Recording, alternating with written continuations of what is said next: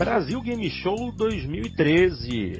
Ela acabou de passar, então vamos aproveitar que ainda está fresquinha na cabeça de todo mundo e discutir a respeito de algumas novidades e notícias que rolaram dentro daquela que a gente já pode considerar a maior feira de games da América Latina. Além disso, polêmica. Afinal de contas, é verdade mesmo? Xbox One rodando com a metade da resolução do PlayStation 4? É, vamos discutir a respeito disso também. Eu sou o Fábio Porto e tenho comigo hoje, na sala multiplayer, os jogadores Dart Range, Cadeirinho e Xandão. O Jogando Papo está carregando.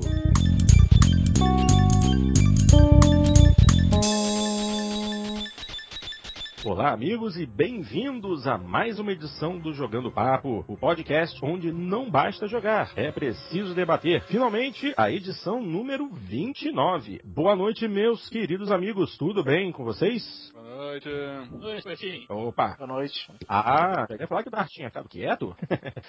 Bom, como temos poucas cabeças na sala hoje, eu vou aproveitar para fazer uma pergunta que há muito tempo eu não faço. O que que andam jogando? Cadelinho, o que que você tem jogado aí na sua casinha, filho? No PC, o Europa Universalis 4. No PS3, o Dragon's Crown. E no 360, o NHL 2013. Em homenagem ao nosso amigo Thiago Simões aí, que é fã da série. Tá certo. Xandão, o que, que você tem jogado? Eu tô, quer dizer, eu tô jogando no PC e tô jogando no 360. No 360 eu terminei agora de jogar o Batman Arkham Origins e no PC eu tô jogando aquele Outlast. Hum. Dart, você que tá aí de pé quebrado, o que, que você tá jogando? Tô jogando no 360 o GTA Online e o Need for Speed, esse último, O Most, o Most, Most Wanted, que teve uma promo, em promoção aí na live. E no PC eu comprei dois jogos na, na promoção de Halloween agora, o Sleeping Dogs e o Outlast, mas o, o Sleeping Dogs eu jo- joguei um pouquinho e o Outlast ainda não comecei. Vou, vou começar por agora. Tá certo. E só pra da minha parte, né? é, eu andei jogando bastante também o GTA Online. Subi alguns nivezinhos aí com a ajuda do Dart e outros colegas do programa. E eu finalmente entrei na nova geração de portáteis, é claro. Como eu já havia comentado, eu adquiri meu 3DS e eu estou jogando nesta pequena maravilha o Pokémon Y Scribblenauts Unlimited, que é mais de bom que eu tô jogando. Fórmula 1 2011. Sim, Fórmula 1 em 3D tá bem legalzinho. Eu peguei também o o Super Street Fighter 4 edição 3D, só que o meu vício maior agora, que eu realmente eu tô indo dormir 4 horas da manhã jogando esse jogo, é Theater Rhythm Final Fantasy, que é um jogo que comemora os 25 anos da série, 25 ou 35? Acho que são 25, mas são 25 anos da série, é, e é um jogo musical, né? Um jogo de seguir ritmo. Quem conhece o jogo é, que é o título japonês de Elite Beat Agents, que foi muito, fez muito sucesso no DS, já vai ter mais ou menos uma ideia de como é que é esse jogo musical da franquia Final Fantasy. É muito divertido e é uma, uma volta no tempo para quem curtiu os jogos anteriores da série, porque se há uma coisa que Final Fantasy tem de muito bom é a trilha sonora do Nobuo Uematsu.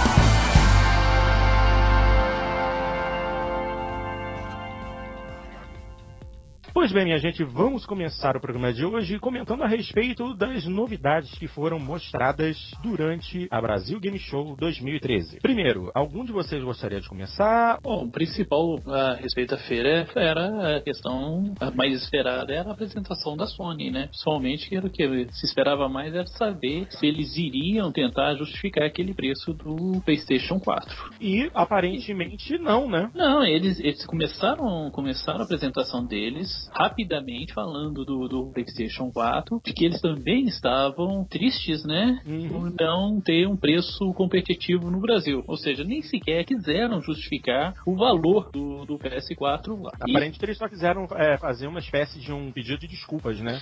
É que na verdade eles, eles meio que tentaram justificar antes né, dessa coletiva. Eles soltaram um gráfico lá, um gráfico Ah, mas aquilo era furado, aquilo é muito furado, Dart. É, com Aquilo desculpas ali. A gente sabe, a gente que sabe que a gente está num país e que os, realmente os impostos aqui são muito caros. A gente tem impostos impedindo tanto sobre a renda quanto também sobre o consumo. Isso aí é um absurdo, mas temos. E eles incidem muito em tudo, em tudo para nós aqui incide muito imposto. Mas não é aquele exagero que a Sony apresentou. Aliás, aquele exagero ali, ele inviabiliza qualquer outro produto no Brasil, tá? Então, acho que eles não quiseram né, entrar em maiores detalhes, até mesmo para não ficar mal para eles, não uhum. conseguirem tentar justificar o valor e mostrar uma margem de lucro muito alta para o Brasil. Sim. É interessante, é interessante até é, bater mais uma vez nessa tecla que a Sony no Brasil se considera uma marca premium, né? Sim, sim. Ela, ela entra, né, ela tenta entrar naquele nicho da Apple, que a Apple coloca os produtos delas todos são premiums, né? E a Sony, há mais tempo ela já faz isso. Ela faz isso com toda a sua linha de eletrônicos. As sim. televisões dela são mais caras do que as similares dos concorrentes, porque houve, houve uma porque, época que isso, houve uma época que isso era, era é, verdade. Porque não, era mais a questão de, de marketing mesmo. Nunca não, foi verdade. Não, na época das TVs de tubo, realmente as TVs de tubo da Sony eram muito superiores às Ela outras. tinha aquela Trinitron, né? Sim, que eram muito superiores, não tinha nem comparação com as outras marcas. Aqui no Brasil, que a gente não tinha ainda hum. acesso ao que já, já tinha lá fora, né? As plasmas, tudo. A gente tinha aqui as te televisões aqui, a gente não tinha nem, nem as televisões que chegavam a 480 né, linhas, né? 480p. Sim. Mal, mal chegava a, a grande maioria ficava em 300, 300 e pouco. E a é. Trinitron da Sony era que chegava a 380, não era nem 480p, era 380. Tanto que eu, eu, eu tenho uma dessa, uma, aquela Sony vai, é a Sony Vega, né? Uhum. A Sony Vega eu tenho uma dessa até hoje, encaixotada aí.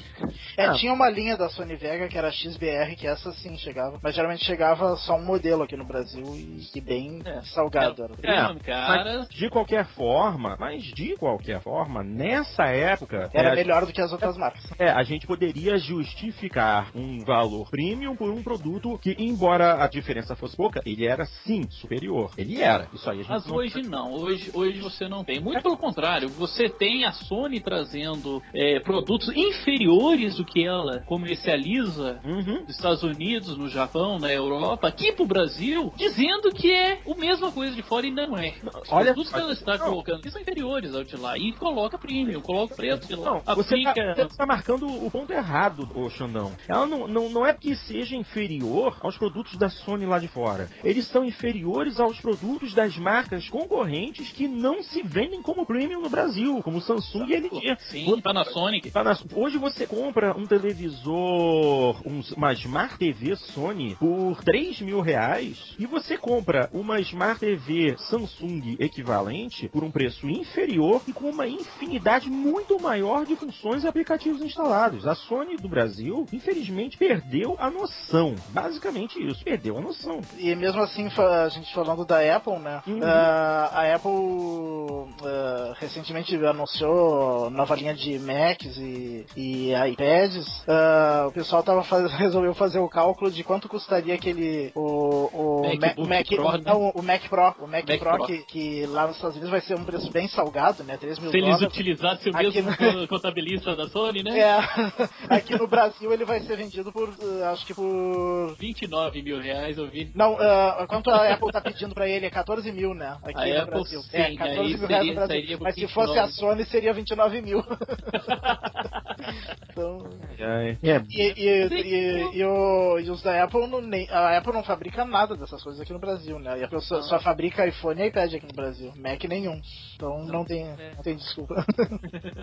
Mas aí ficou essa, essa primeira decepção, né? Nessa... E a Apple não é nenhum exemplo de preço também, né? Não, é não. E, e a Apple, ela fala claramente, nossos produtos é premium. Você, você quer um Mac... O único produto que ela vende aqui por um é... preço mais ou menos razoável é o iPad. Todos iPad. os outros são super faturados. Exatamente. Né? Mas voltando a essa abertura da, né, da, da conferência da Sony na Brasil Game Show, né?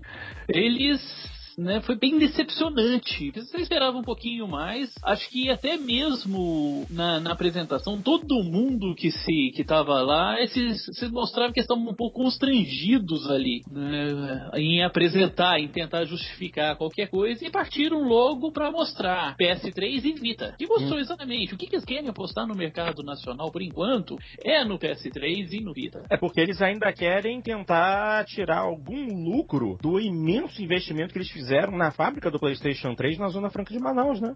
É uma fábrica que, te, que deu início à produção, é, se não me engano, foi no fim de 2012 e com certeza não, ainda não conseguiu e nem vai conseguir tão cedo é, ter esse valor é, desse investimento recuperado. Não vai mas ter. Aí é que eu entro, sim, talvez seja até burrice minha, mas não poderia fabricar o PS4 nessa fábrica? É só pra PS3? Não faz mais nada? É, é, é, é, é entrevistaram o... As pessoas são especialistas em PS3, não se faz mais nada, só PS3. É, entrevistaram. Eu acho, cara, o... sério, sério, eu não consigo entender que, ah, eu fiz um grande investimento numa fábrica PS3. Não, você fez um grande investimento numa fábrica da Sony, mas ela só faz PS3? É, não, é que entrevistaram, não me lembro o nome do, do, do representante aqui pra América Latina, agora me fugiu o nome dele, mas ele falou nessa entrevista que eles têm planos de sim fabricar o PS4 aqui no Brasil, mas que por enquanto não, porque estão primeiro ajustando a produção em outro, uh, onde tá, só tem uma fábrica de PS4 no mundo, que depois que tiver bem ajustada a produção lá, daí começam a pensar na produção aqui. Hum. Mas, que é, mas que é plano o mais rápido possível fabricar aqui, porque é o único jeito de, de vender mais barato, segundo ele, né? né? É, é vai só tirar o imposto de importação. É, aí o console que é 4 mil reais vai ser vendido a 3 mil reais. Não, que aproveita alguns incentivos de Manaus também, né? Sim, sim, vai aproveitar, é exatamente o que a Microsoft está fazendo também, né? E a gente ficou sabendo nessa Brasil Game Show, foi confirmado que o console do, do Xbone, né? Ele está uhum. sendo montado aqui no Brasil. Sim, daí foi já outra coletiva da Microsoft. É, e essa, e essa notícia ajudou um pouco, aliviou um pouco talvez a pressão em cima da Sony, né? Porque pelo menos daí justifica que o preço. Não, não justifica, na verdade, né? Mas pelo menos não. serve de serve de, de argumento para dizer, não, não, deles está mais barato que eles estão fabricando aí, né? Mas que ótimo, então fabrique o de vocês aqui não, também. Precisa, é, ué, vocês têm muito mais estrutura do que a Microsoft no Brasil. Com Sim. certeza. A Sony Ob tem, tem Obviamente, né? A Microsoft é um, é, terceiriza a produção aqui, né? Ela não tem fábrica aqui no Brasil. A Sony não, tem fábrica própria. É, na, na atual circunstância, independentemente do que a gente vai discutir mais pra frente aí, em termos de qualidade de imagem, de, de, de potência do, do, de processamento do aparelho, é, independentemente de todos esses componentes, a verdade é que nada disso vai influenciar o preço aqui no Brasil ainda. Não, não. nada que desequilibre em favor da Sony. Não tem nada que a Sony pudesse fazer para desequilibrar o fato de que o console deles aqui no Brasil tá custando o dobro. Exatamente. Não tem nada que fazer. Não adianta mesmo que ela, mesmo mostrasse que os jogos dela rodam a quatro vezes mais resolução, entendeu? Pro bolso do brasileiro pesa demais isso. É, o, o, se a gente olhar isoladamente o preço do, do aparelho da Microsoft, já é caro, né? A gente tá falando já tá caro, já tá caro. Mas aí você entende que e, a própria Microsoft, né, tá caro sim, pra um aparelho tá montado aqui, mas ela não tá na, tem a mesma é, estratégia da Sony. Não quer matar logo o 360. Quer continuar vendendo o 360 e o, o Xbox ser o produto premium dela. E o 360 hum. o, o videogame popular. Mas eu não consigo apostar na, na continuidade do suporte da Microsoft no 360. É pelo que aconteceu no passado com é, o exatamente. Pra nós, que, pra nós, eu tive o Xbox caixão, né? O primeiro, e simplesmente da noite pro dia a Microsoft matou ele. Sim, sim, foi da noite pro dia. Inclusive, alguns é. jogos poderiam ter saído pro, pro Xbox anterior, nem sequer saíram. Né, você pegava o Oblivion, o Oblivion tava sendo produzido pro primeiro Xbox, podia ter saído, sim. Saiu. O. aquele. O, o, é, agora eu já não sei se saiu pro primeiro Xbox, aquele Gun saiu pro Xbox ou não? Saiu, saiu o Gun saiu? pra Xbox. É, foi na, na, na reta foi final. daqueles aqui. lá que saiu o mesmo jogo pros dois consoles. É. O Condemned né, eu tive no, no, no, console passado, mas eu não tive nesse no 360. É, o Condemned poderia ter saído. E muitos jogos, por exemplo, teve vários FIFAs, por exemplo, que saíram pro PS2, não saíram pro primeiro Xbox. É, muitos jogos de esportes, né, que ainda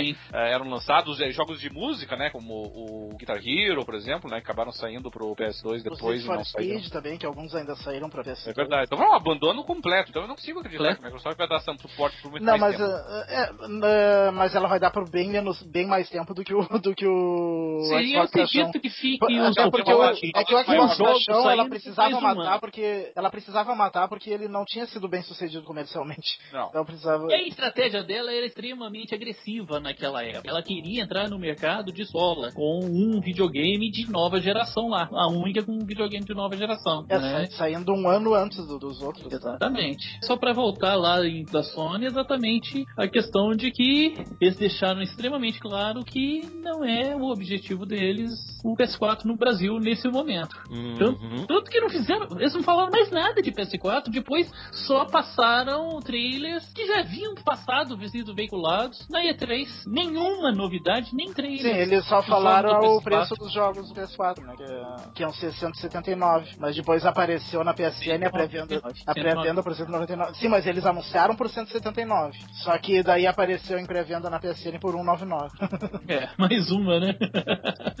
depois que a Microsoft tinha anunciado 199 pro dela. É. Olha só, é, ainda, ainda na questão da, da conferência da Sony, teve um anúncio interessante, pelo menos, né? Pelo menos pra mim, é que foi a parceria da Sony do Brasil com o Instituto Ayrton Senna, né? Que é, está, isso que é chato até falar, está comemorando os 20 anos da morte de Ayrton Senna. Como é que você É, mas, mas, mas aí eu tava pensando nisso, porque eu também tava assim, mas ao mesmo tempo, acho que foi ontem, hum. ou, ou, ou, era esse mês, a comemoração de 25 anos do primeiro título do Ayrton Senna. Hum, certo. Né? É claro, tá coincidindo demais, faz 20 anos em 1 de maio, mas agora que foi anunciado, tá se comemorando 25 anos do primeiro título dele, mundial. Uhum. Então acho que é uma data mais interessante. Mas aí você coloca, é, Instituto Ayrton Senna, o que, que eles mostraram ali de relevante? o Instituto.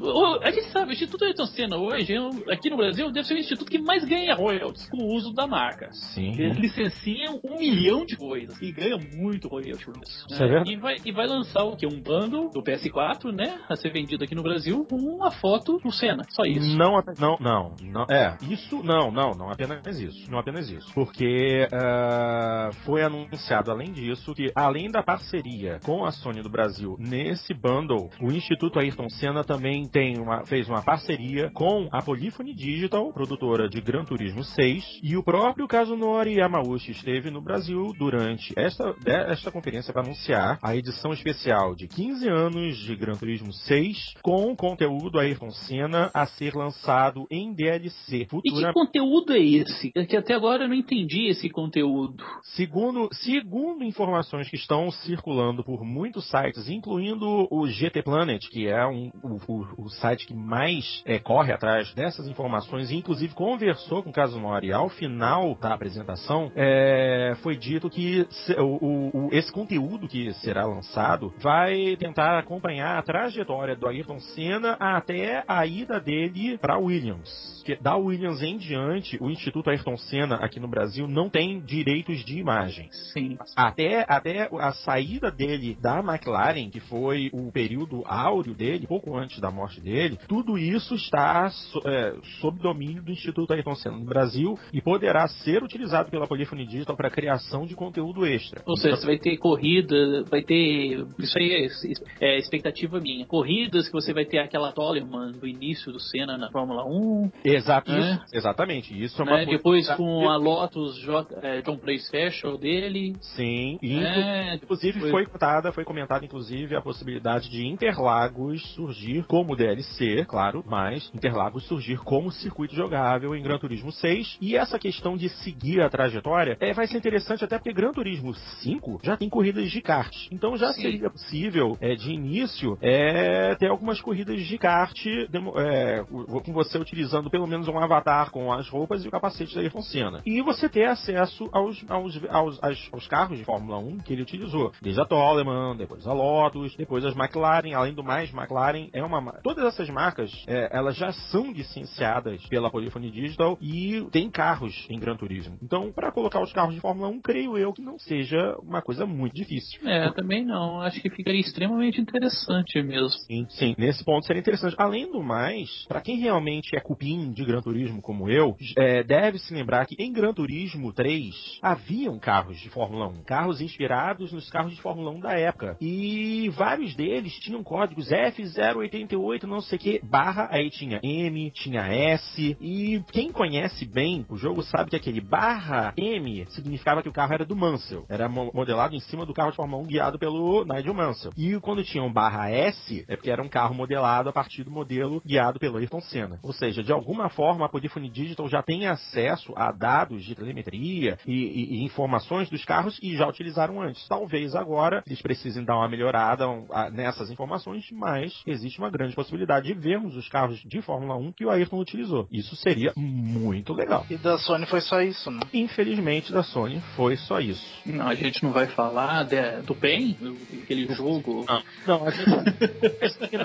aquele jogo novo que ficou cinco minutos jogando. A gente não vai se dignar a falar disso, né? PEN foi dose. Último lançamento. Foi, foi PEN no saco mesmo.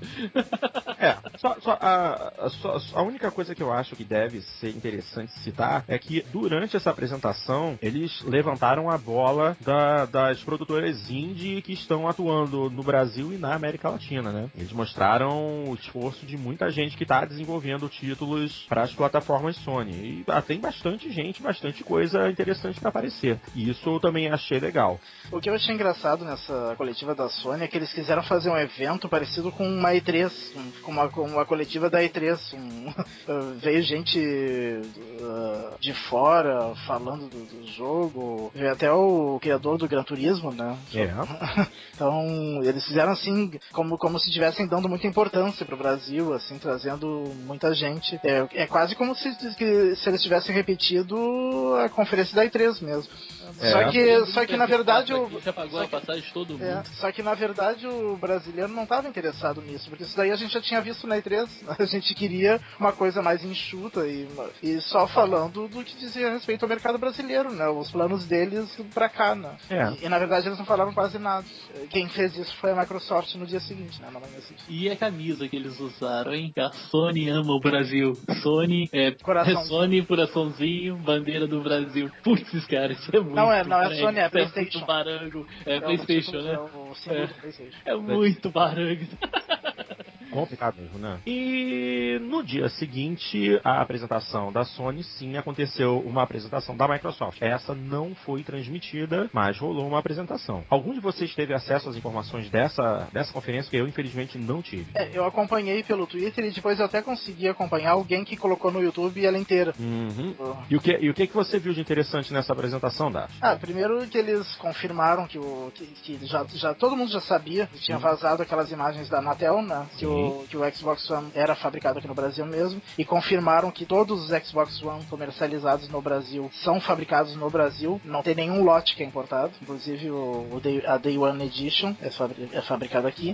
Uh, Disseram que a Day One Edition estava quase esgotando na maioria das lojas uh, e ela continuava com preço de 2.199, preço promocional que eles chamaram. E daí a edição de lançamento, que depois que acabasse a Day One Edition ia ter só essa, seria 2.299, um aumento de preço de 100 reais. Né? E o que que explica isso? Eu não consigo compreender. Alguém perguntou e falaram que a flutuação do dólar. Ah, sim. Que o dólar tá caindo, sabe? Aí com a queda do dólar... Teve que aumentar. Tem que... é. Né? Daquilo charos, ô oh, paizinho. Na verdade, a gente deve agradecer muito a Sony também por isso aí. Ela, ela deu um empurrãozinho é. bom pra isso aí.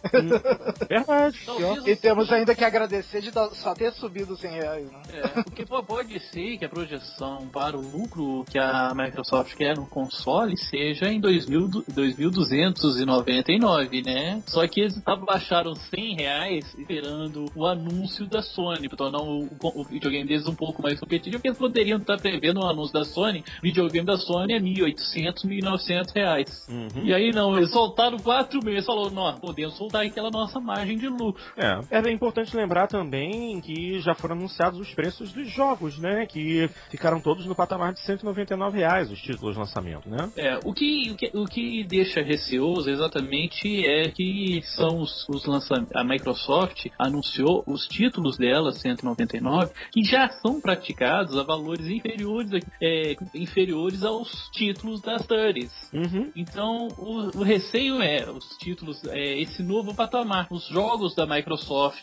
que a gente está acostumado a ver a 149 aqui, e alguns premium, que nem Forza 4 foi 179, uhum. é, com eles indo a 199, a gente vê os jogos é, Call of Duty, é, Third, né? Battlefield a 229 e 250. É, ou seja, realmente é, o que se vê nisso tudo é, é, a criação de um novo nicho, né? Que é de, game, de videogames premium. Sim. Então, eles, ao que parece, a ideia, é, mesmo com o menor preço que a Microsoft está praticando, a ideia é realmente dividir os, os gamers em nicho. Você não tem dinheiro para nova geração, você fica na geração atual, paga 149 no seu título de Xbox ou de Play 3. Você tem bala na agulha? Maravilha. A gente vai só cobrar o teu fígado, um pulmão, a tua vesícula, aí o teu joguinho é de, produzido por nós, claro, é 199 e o nosso console é mais Sim, caro. é produzido aqui no Brasil, igual Sim. aos de 149. É, e é 199. Agora, ó, estamos lavando as mãos com relação aos third parties, porque nós já estamos sendo bonzinhos o suficiente para te vender por 199. Eles, eles devem comprar um pouquinho mais caro, mas já que você já pagou 199 no nosso, você se vira para pagar mais caro nos outros. É isso que a gente vai ter que aguentar, né?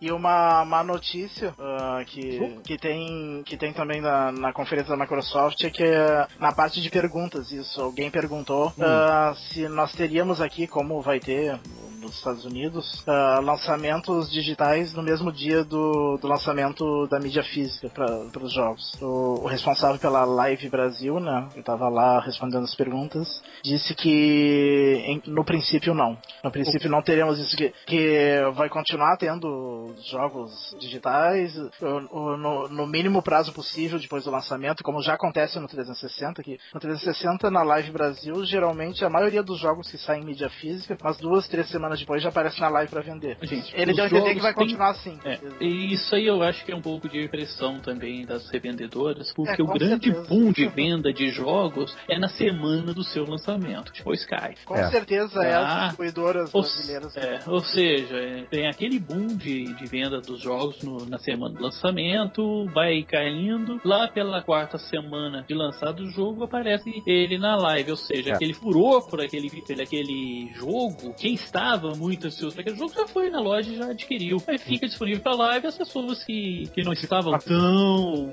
né, ansiosas pelo jogo. É. Agora, é... Dash, deixa eu te fazer uma pergunta. A sua conta PSN é norte-americana ou brasileira? Eu tenho as duas. Eu tenho uma americana e uma brasileira e tenho uma inglesa, se eu não me engano. que eu nunca entro na inglesa. Mas a que eu uso mesmo para jogar é a americana. Americana. Mas deixa eu te fazer uma pergunta. A PSN Brasil, é, eles têm jogos Day One ou isso está limitado à PSN americana? Uh, parece que agora já tem alguns jogos Day One. Inclusive o The Last of Us parece que teve Day One na, na PSN Brasil. E, e, e no PS4 uh, já tem jogos na PSN em, com pré-venda para o PS4, que a pessoa pode já comprar. E daí quando tiver o PS4 logo na sua conta já vai ter disponível para baixar o, o jogo. Uh, para Day One. Os, os, os, os, exclusivos da Sony, né?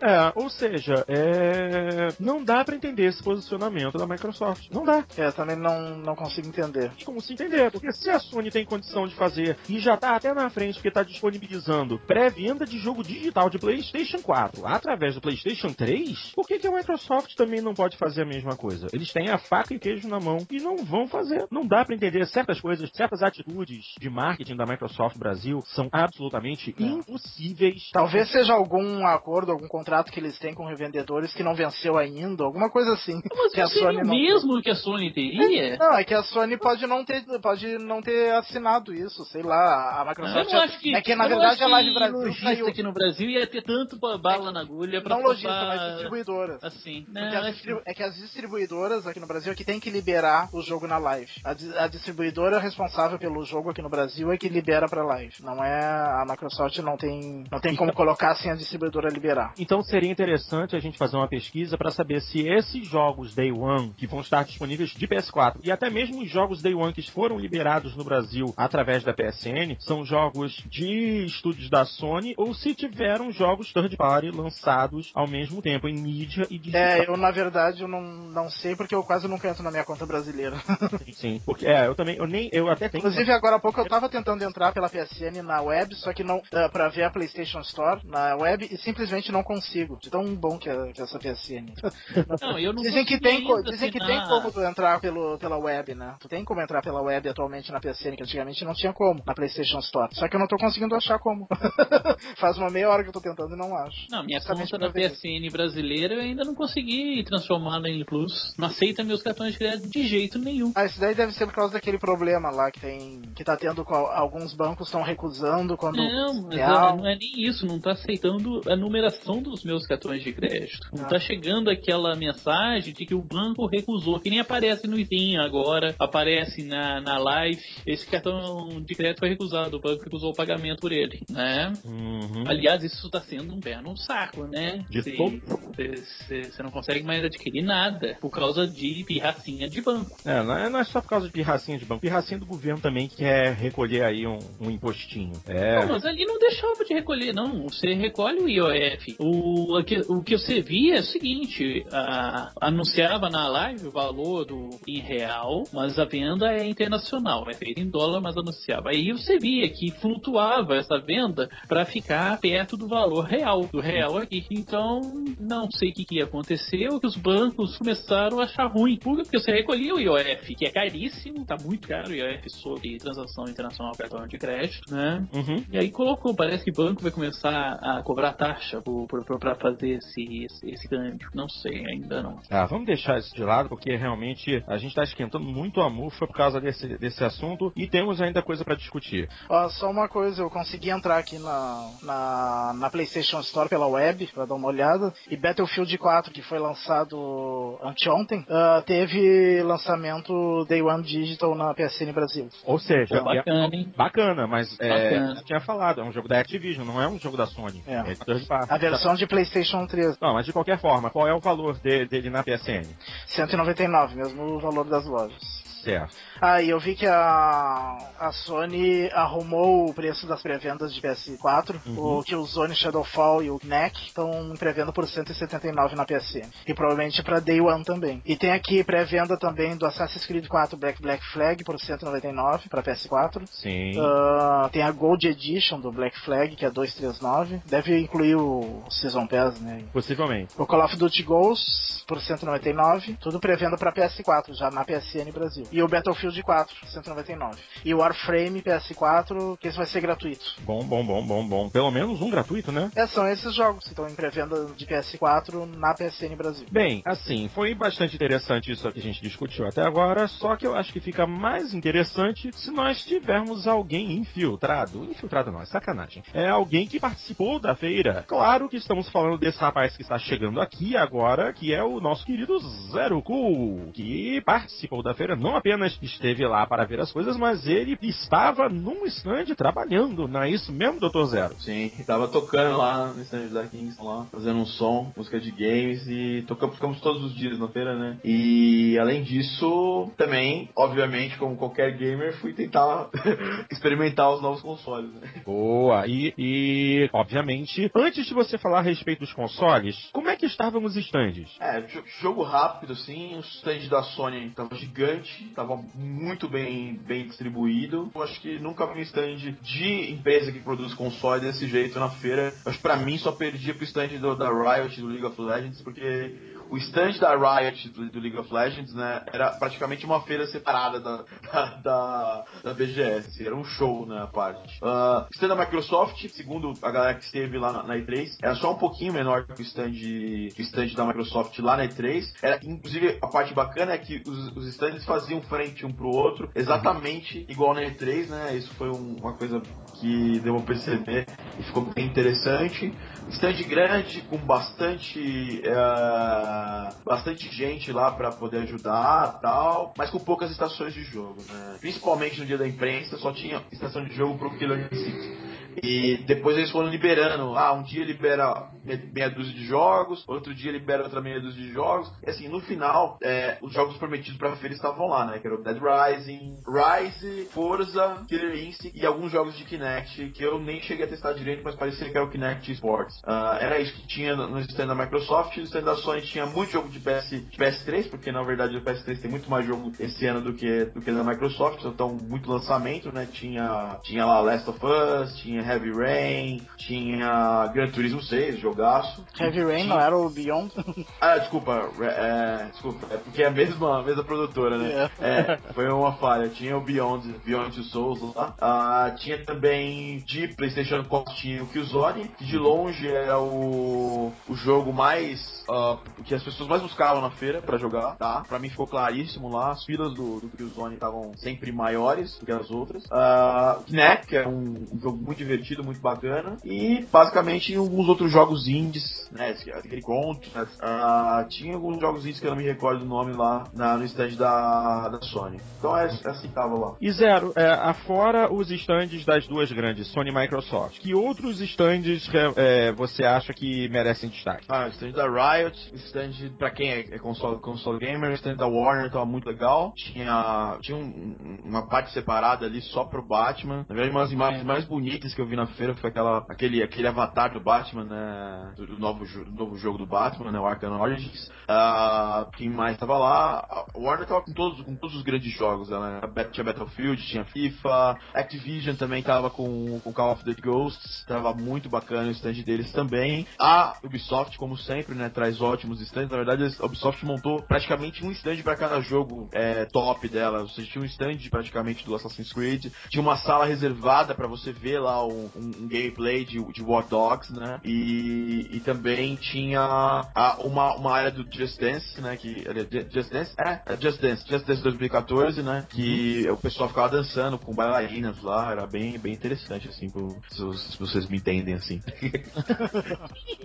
Fanservice rolando solto, né? É. E, bom, já que a gente falou dos stands, agora vem a parte mais interessante. Consoles da nova geração. Você jogou os dois. Controles.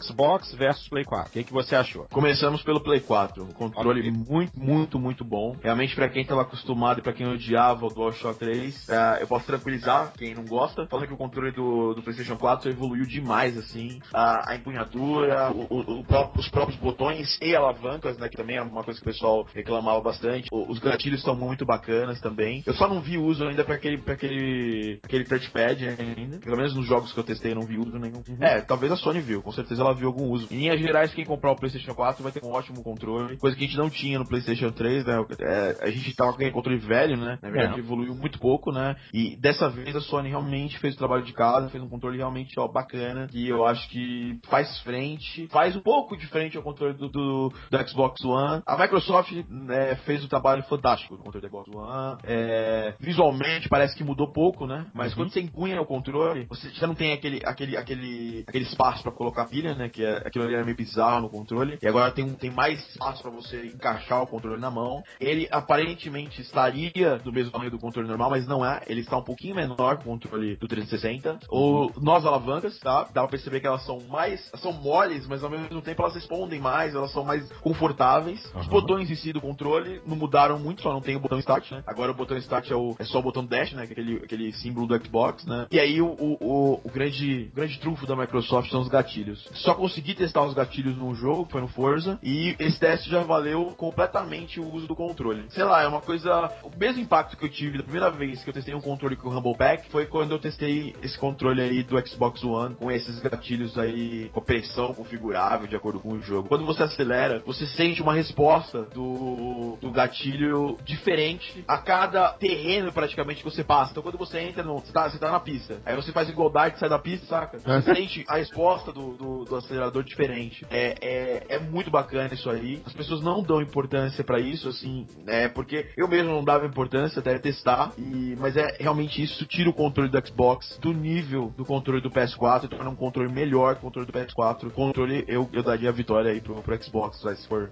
se for pra fazer alguma comparação nesse nível. Tá certo. Agora, é, outra pergunta. É, eu não sei se você teve acesso, se você pode ver as interfaces de usuário, né, em, em ação. Porque normalmente As, as, as empresas só colocam os jogos lá para o povo poder experimentar. Mas em algum momento você pôde eh, verificar o funcionamento da Dash do Xbox One e da, no, e da, da nova área de trabalho do PlayStation 4? Bom, da nova área de trabalho do PlayStation 4, praticamente eu não vi nada. Os jogos estavam rodando, você não podia sair dos jogos. Quando travou o PlayStation 4 comigo no Kinect, o cara foi lá e reiniciou. Ele fez, ele tomou o controle ali do, do da estação de trabalho, reiniciou, entrou ali numa mini dash ali, já, pum, já entrou no jogo direto, de novo. A, o Xbox One também no instante estava exatamente igual também nesse, nesse sentido. Dava para ver um pouco mais a dash do Xbox One, mas travava o jogo, travou comigo Killer Instinct. O pessoal entrou lá e, e dá pra ver que ele tava usando uma VPN, não tava usando nada parecido com a live, reiniciou ali, pá, entrou no jogo, não dava pra ver nada. Eu só vi mais a interface do Xbox One porque eu tive acesso ali a uma sala reservada, né? Uhum. É, que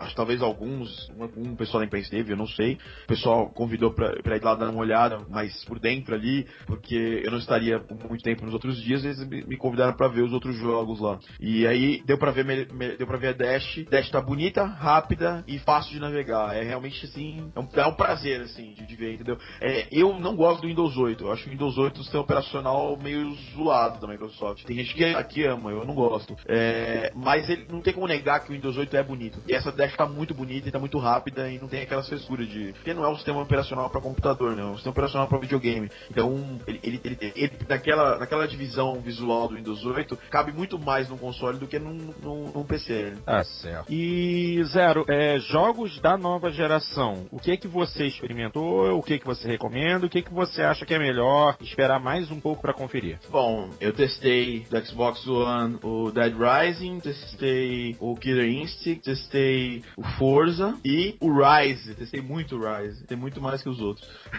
do, do, do PlayStation 4 eu testei o Kinect e testei o Killzone, da nova geração, né? Tinha alguns indies rolando ali, eu vi amigos meus jogando, mas não tive muita vontade de ir lá testar, não. Isso foi a verdade mesmo.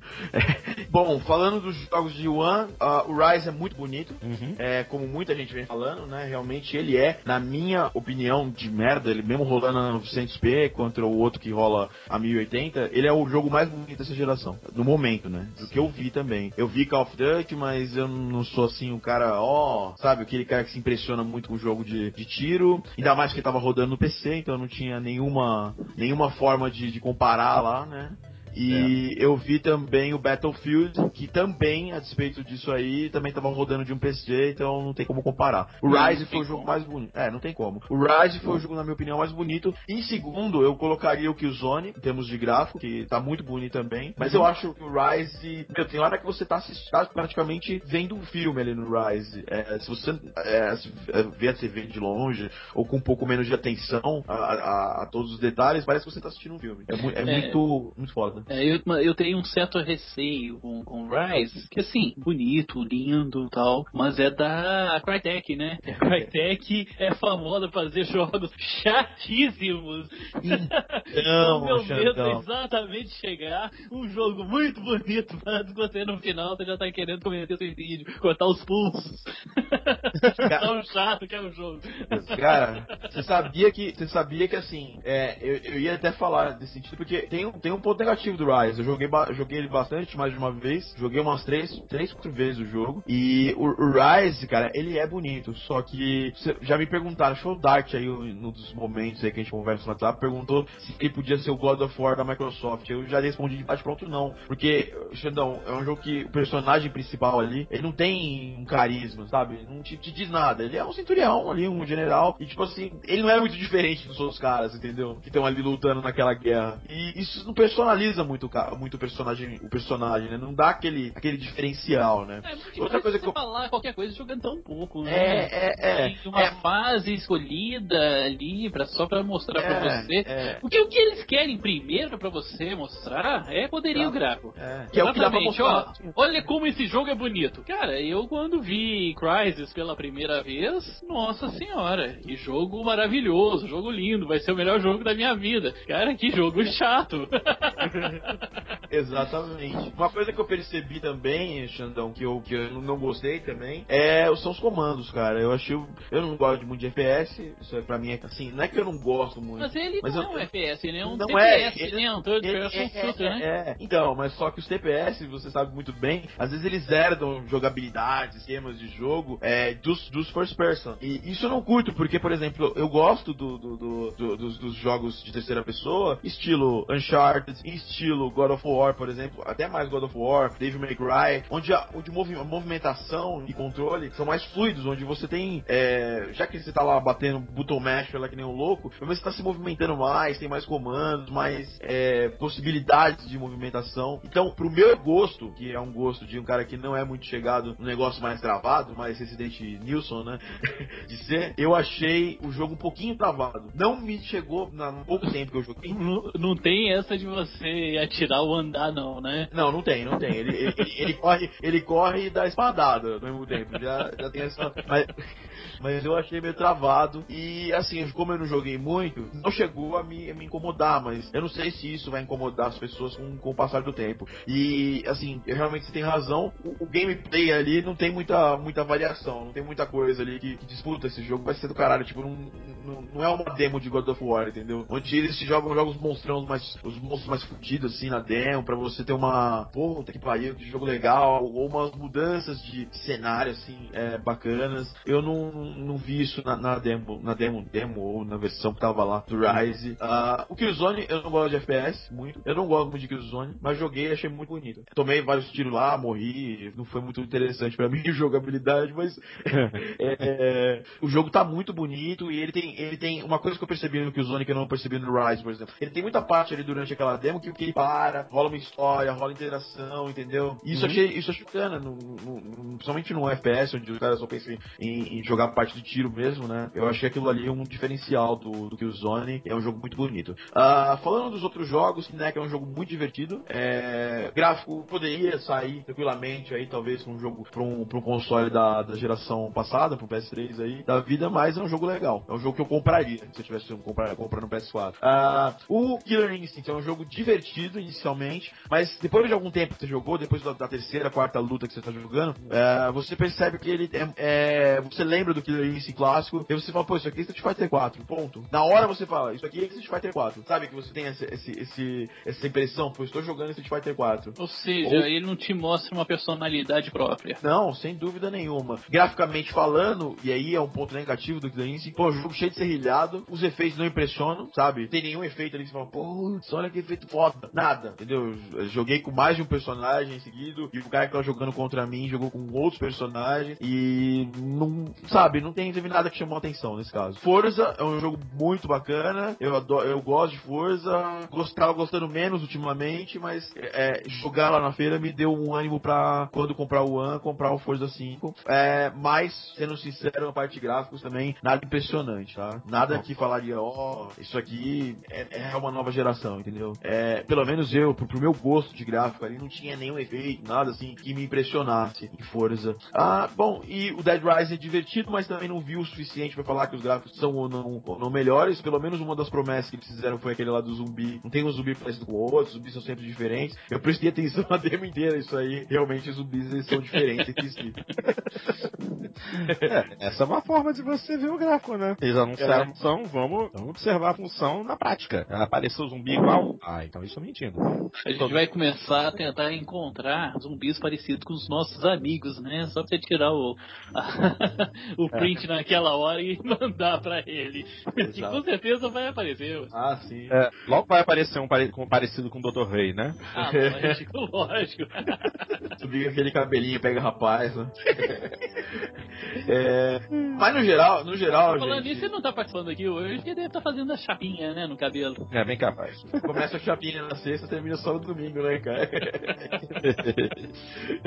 É, no geral, gente, só, só finalizando essa questão de jogo, é nada impressionante, muito impressionante, assim. Apesar de eu ter achado o Rise, ó, isso aqui é nova geração, entendeu? Mas, é, cara, sinceramente, lembrando um pouquinho de quando eu vi o Xbox 360 pela primeira vez, é, lembra um pouco aquela época, assim, quando eu não sei, pelo menos o, o Cameo pra mim não, não dizia nada na época. É, nem o fica- nem o Perfect Dark Zero também, É. nada. Porque os jogos de lançamento 360 também não era essas coisas todas, não. É o Cameo, Perfect Dark Zero, é, acho que Dead or Alive 4. PGR3, né? PGR3. GR3, nada assim que você falasse, nossa, como é. Depois de um ano, que aí sim eu fui ficar impressionado com Gears of War. É que ele foi o primeiro jogo que impressionou da, dessa geração. Verdade, realmente. E no, no PlayStation 3 também a gente deve tinha saído Heavenly Sword. Eu acho É, que demorou também um bom. impressionadíssimo com Heavenly Sword. É, que É. não é uma grandes coisas, mas Mas visualmente. na época, Foi- visualmente, Sim, o- não, mas ele, ele não era. Não, eu tô falando como jogo. Como jogo, assim, não era nada demais, mas É. Não, visualmente. eu achei bem feito. É, mas ele, ele entregou o que a Sony havia prometido em questão de visual. Sim. Sim, sim, sim. Esse ponto aí não tem que, não tem que reclamar. Então, é assim,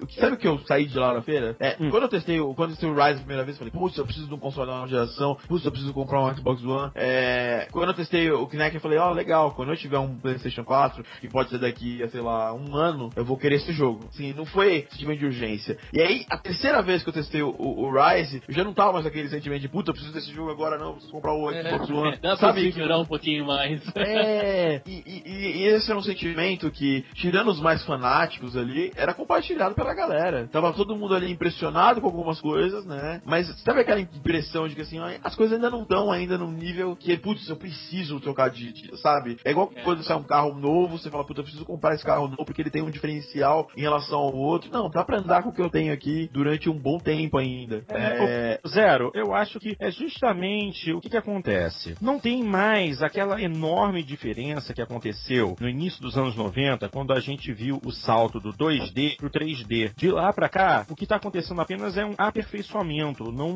não- aconteceu um grande baque visual como aconteceu na transição do 2D pro 3D. Há, há dois anos atrás, até se tentou empurrar o 3D como se fosse a nova onda gráfica. Mas não deu certo. A Sony empurrou o 3D pelas nossas golas abaixo, mas a gente não engoliu. E agora a gente fica naquela. Ainda mais levando em consideração que é, muita gente tá partindo pro PC. Isso aí, infelizmente, felizmente ou infelizmente, é a verdade. Depende do ponto de vista. O povo tá migrando pro PC, tá indo pro Steam. As- os PCs atuais já têm um poderio visual maior do que os consoles dessa geração que está chegando. Os, os jogos são mais baratos, então é, a gente começa a questionar as nossas escolhas.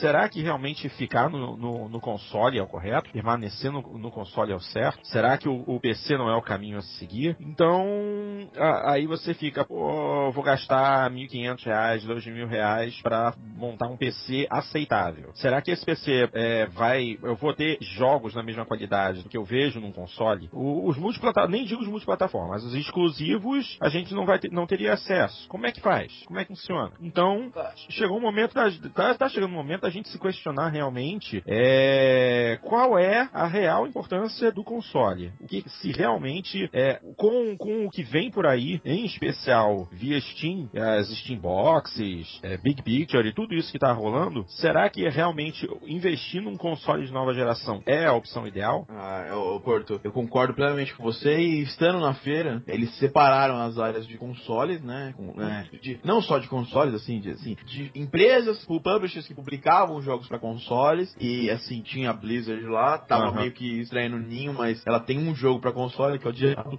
3, mas e, e as empresas que fazem jogos de PC, fazem hardware e tal. Uhum. Eu via que o movimento era dividido entre esses dois lugares, porque eu pensava assim, putz, quando eu entrei na feira na, na- na sexta-feira, né, que foi o dia 26, o dia pra imprensa, eu falei, putz, essa- essa parte aqui vai ser extremamente lotada, a galera não vai conseguir andar. E aquela parte ali onde tem, onde tem, onde tem os, o, as coisas mais voltadas pra PC, onde tem a Riot, onde tem umas, uns, uns locais mais de MMO, de, ou de hardware de PC, Uhum. tinha Razer lá. Eu falei, essa parte acho que vai ser um pouco mais, me- menos, menos cheia, vai ser um pouco mais vazia. E realmente era o contrário. Outra coisa, pô, que eu esqueci de falar, inclusive. Hum. O que mais me impressionou na feira não foi nenhum dos dois consoles. Na verdade, Por quê? foi o Oculus, foi o Oculus Rift. Que tava na feira.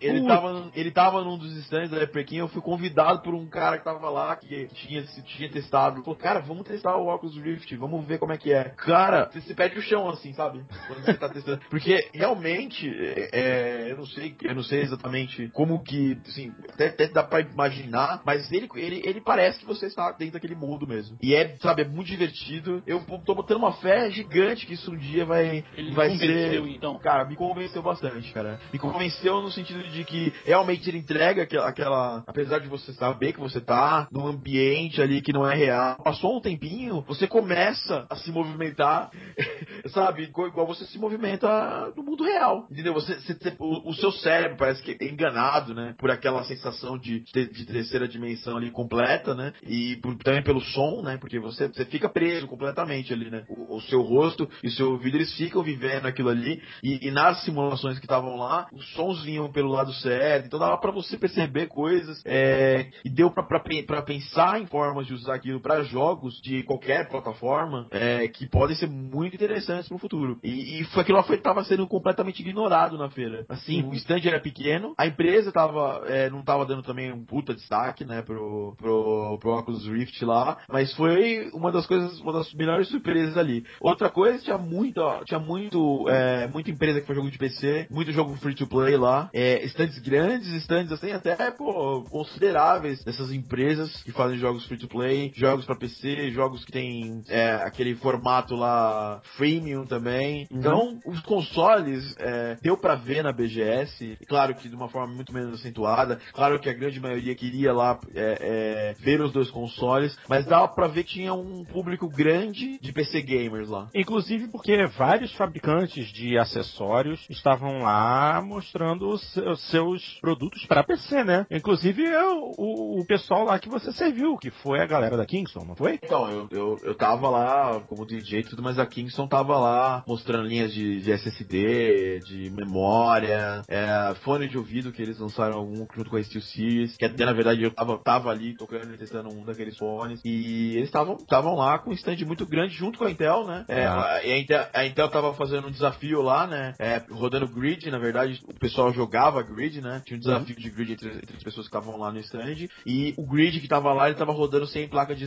de, ah, sem placa acelerador. Obviamente que, vamos ser sinceros, ele não tava rodando tudo no máximo, mas ele tava rodando numa forma muito aceitável, inclusive muito próximo, assim, talvez até um pouco melhor do que ele tava rodando nos consoles da geração atual. Eu achei bem interessante, eles estavam mostrando lá um chipset lá da Intel. E isso, ah, que isso numa, numa ALU, numa, num processador de tudo integrado? Sim, sim. Tudo integrado, mas a, a- a- tinha algumas coisas ali especiais, como a memória HyperX lá, Sim. Predator, que é bem, bem, bem, bem rápida. E tava rodando o jogo. O jogo tava não só o sistema operacional, mas o jogo também no SSD da, da, da Kingston, no HyperX Predator também. Então o, a, a parada tava, tava rápida ali. Claro que não dá pra quem, pra quem realmente é viciado em gráfico, não, não é, o- não é o caminho ficar usando placa integrada, integrada, né? Placa de vídeo integrada. Mas era só uma curiosidade, o jogo tava rodando super rápido e não travava. Pô, legal, muito legal. Pra quem, pra quem não tá com aquela condição financeira, né? Finalmente vão aparecer as primeiras unidades de processamento integrado, é, processamento principal mais vídeo, que conseguem segurar um certo tranco, né? Sim, tem, sem dúvida. É, e a Intel tava lá, porque uma das, das grandes críticas que a gente tem com a Intel em relação à AMD é que a Intel deu uma chegada pra lá, né, nos PC Gamers. Ah, putz, vamos fazer agora os Ultrabooks, os Ultra XYZ, e lá na, na BGS especificamente, eles não estavam com nenhum Ultrabook, eles estavam realmente com a, com a linha PC deles mesmo. Legal. E, e, e eu, eu só uma menção rosa também, o stand da, do Boa Compra, né? Que é quem cuida, né, do, do Steam aqui no Brasil. Na verdade, não é que cuida, é quem representa o Steam no Brasil, né? E Sim. eles estavam lá distribuindo créditos no Steam. Eu mesmo corri lá atrás pra pegar um, meu amigo não deixou pegar, tudo bem.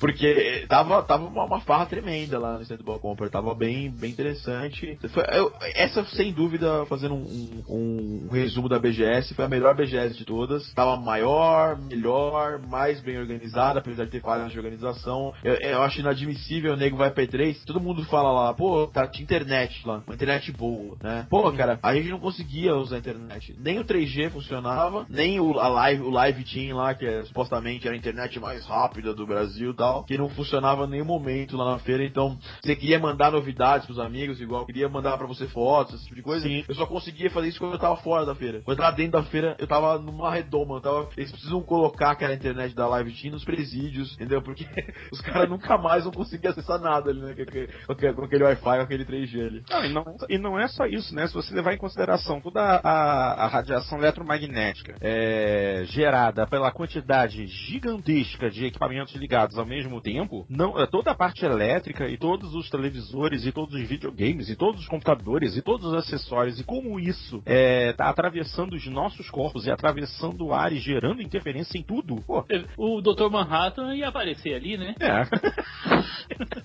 mas, mas, é, mas enfim, a BGS foi ótima, uma feira fantástica, tudo. É, realmente dá, deu para ver um respeito em relação ao Brasil de todas as, as empresas. É, agora, agora com essa coisa bacana, uma coisa que eu vi lá também, que eu esqueci de comentar, o Witcher 3, eu não joguei, mas eu vi é, é, gameplays, vi cutscenes do jogo, tá parecendo muito bonito. Aí um jogo que é o que eu mais boto fé, viu? E, e, e Xandão, uma coisa legal que, que, é, que tem na, na, na Z3 da vida aí, que começou a ter na BGS esse ano, foram as conferências, né? Então teve conferência do Witcher 3, teve conferência da Sony no dia antes, teve a conferência da Microsoft no primeiro, no primeiro dia da imprensa, todo mundo fazendo conferência, todo mundo mostrando os jogos. É, BGS realmente é, tá crescendo. Vamos ver se ano que vem já tem data marcada, vai ser do, do dia 8 ao dia 12 de, de outubro, né? Então também São Paulo e vamos ver como é que vai ser ano que vem.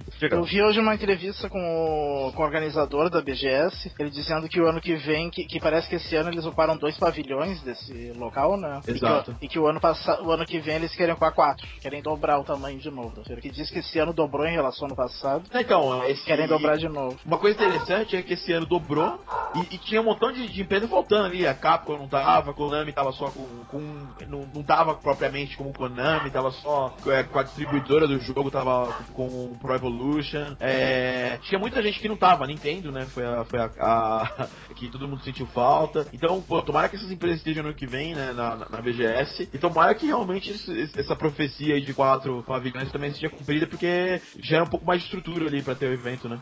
A, a Nintendo, na verdade, não foi nem M3 esse ano, né? Então... Não, não. A Nintendo, acho que agora basta assistir o, o, o Nintendo Direct que você vai ser. Você é. vai ser sempre feliz. Ou seja, a Nintendo tá se fechando cada vez mais, né, pro mundo, né? É.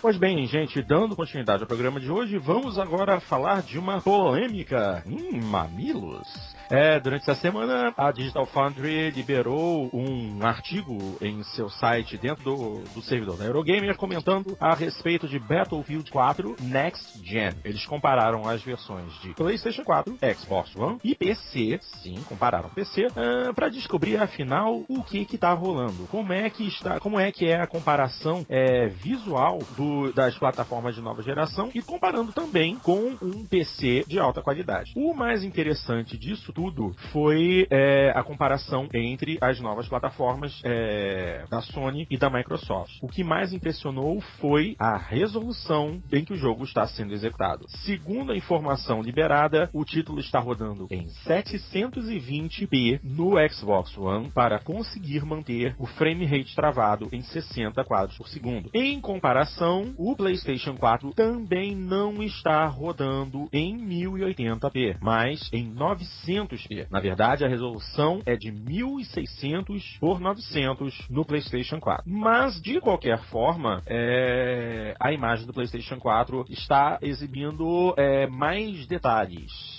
é uma imagem que está com uma qualidade superior em questão de sombras, partículas e outras coisas que aumentam o realismo de cena. A controvérsia, né?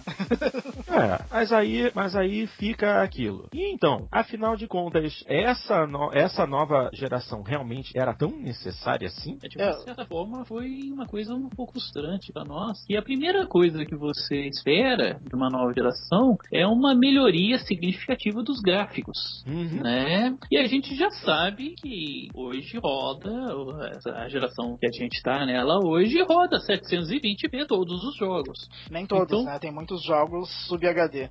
sim, sim, tem sub HD, né? Mas ainda o próprio nenhum, GTA 4, nenhum Full HD, nenhum Full HD. É, Full HD teve, é, pô, teve alguns, pouquíssimos. Mas... É, então, você já, já, já espera, né? Porque a gente não pode negar que videogame é uma experiência visual e por excelência. Sim. Né? né? Não, o pessoal fala, ah, porque. Sim, gráfico é extremamente importante, sim. É a experiência visual. Você quer se maravilhar com aquilo, jogando aquilo. Você não quer mais ver pontinhos. Cada vez você tá querendo ver mais nitidez, ver mais detalhes. Isso é importante. Até mesmo para poder te colocar dentro do jogo, né? Ser uma maior interação, interação no jogo. Então, o que se esperava, e a gente já está no. Hoje você não compra uma televisão que não seja Full HD. Uhum. Né? Todas as televisões têm 1080p. E esperava-se que pelo menos no, nos videogames seguisse a, essa, essa resolução de 1080p, no mínimo, todos os jogos 1080p, com a Sony, com aquela tão propalada 4K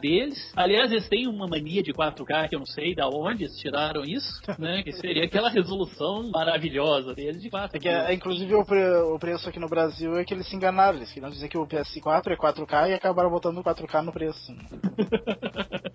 essa mania com 4 que eu não sei. Né, então, é, foi, foi frustrante, sim. Foi bem frustrante. É, você vê hoje nos computadores várias. É, pessoal colocando, principalmente o Battlefield que, que, que, saiu agora, colocando as diferenças de imagem. E no computador, você, você, pode falar, ó, não vi tanta diferença. Você tem que levar em conta o seguinte: o computador está vendo de uma forma extremamente reduzida, ou seja, aquelas linhas elas estão extremamente próximas uma da outra. Uhum. Então é difícil você ver essa, essa distinguir numa tela do computador pequena na sua frente essa diferença de, de definição, de resolução que você vai ter hoje é, com telas maiores, com telas maiores de 50 polegadas. Você vai sentir uma sensível que... perda de qualidade da imagem. Se bem que a tela do computador, por exemplo, meu monitor é de 22 polegadas. Tem muita gente jogando em monitor de 26, 28 polegadas, 30. Sim, mas uh, é... e, e nesse daí, no monitor, tu fica muito mais próximo da tela é, do que no jogo na TV. ali na tela. É, então não sei se acaba não sendo quase a mesma coisa, a experiência. E, e, e soltaram algumas imagens, alguns estilos, assim, uh, que uh, a, a, maioria dos. Uh, do, das comparações, inclusive o Digital Foundry, né, oficialmente fez, uhum. disse que, que o, a única coisa que o Xbox One era melhor é o upscaling, que era, que era muito bom o upscaling do, do Xbox, e por isso que em alguns casos até dava a impressão de que poderia ser mais nítido o, o Xbox One. E, e, realmente tem muitas fotos e trechos de vídeo que dá essa impressão de que tem mais detalhe a imagem do Xbox One, mesmo sendo em resolução menor. Então pode ser que para o olho leigo, pra gente, acabe não notando muito essa diferença, né? Mas mesmo assim é, um, é uma notícia preocupante isso daí. Né? Já no é, começo, não. Já no começo você tem uma diferença dessa, então é. isso aí a gente pode é, prever, porque a gente sabe que os multiplataforma, eles vão todos se nivelar pela pior resolução. Sim. Ou seja, a diferença de um jogo multiplataforma num console da Microsoft, no console da Sony, vai ser vai ser muito pequena, praticamente imperceptível. Mas aí você vai ver um, uma é, uma qualidade gráfica nos exclusivos da Sony muito maior do que no, no, no Xbox.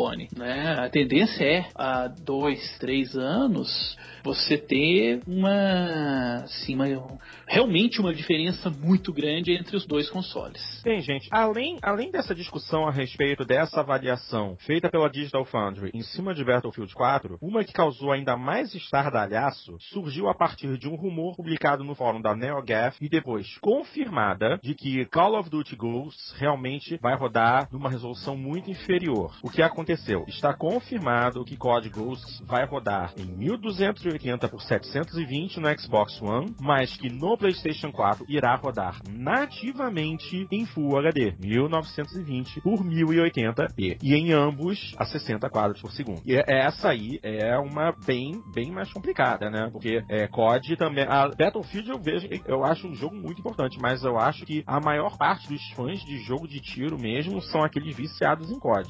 Sim, e COD sempre rodou melhor no Xbox né?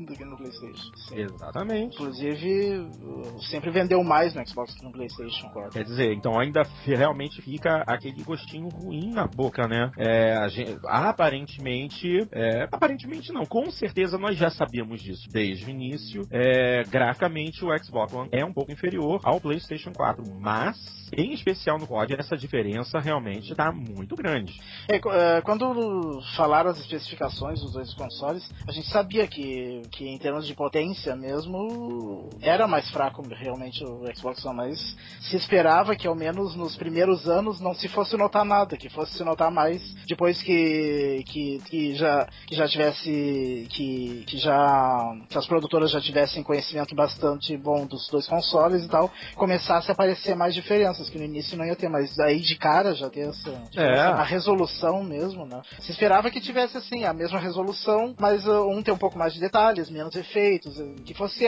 nesse nível de diferença, né? Mas É, exatamente. Não, e acreditar. E outra coisa que se levava, se levava a acreditar nessa possibilidade é justamente a facilidade de se programar para as duas plataformas, tendo em vista que ambas agora são utilizam processadores de arquitetura x86, arquitetura de PC. Então se esperava que realmente eh, essa diferença não fosse ser tão gritante desde, desde o início, né? Desde o início da geração. Vamos ver o que, que os próximos títulos é, É, dizem que na verdade no Xbox One o problema é a tal da SRAM, aquela, né? Uhum. É uma memória ultra rápida que tem, que, que é pra compensar um pouco o fato de ser DDR3 vezes DDR5, que parece que fica um pouco mais complicado de, de programar pro One por causa dessa memória. Então, vamos É. ver, tal- talvez, vamos ver se o ano que vem o COD consegue via 1080p no One.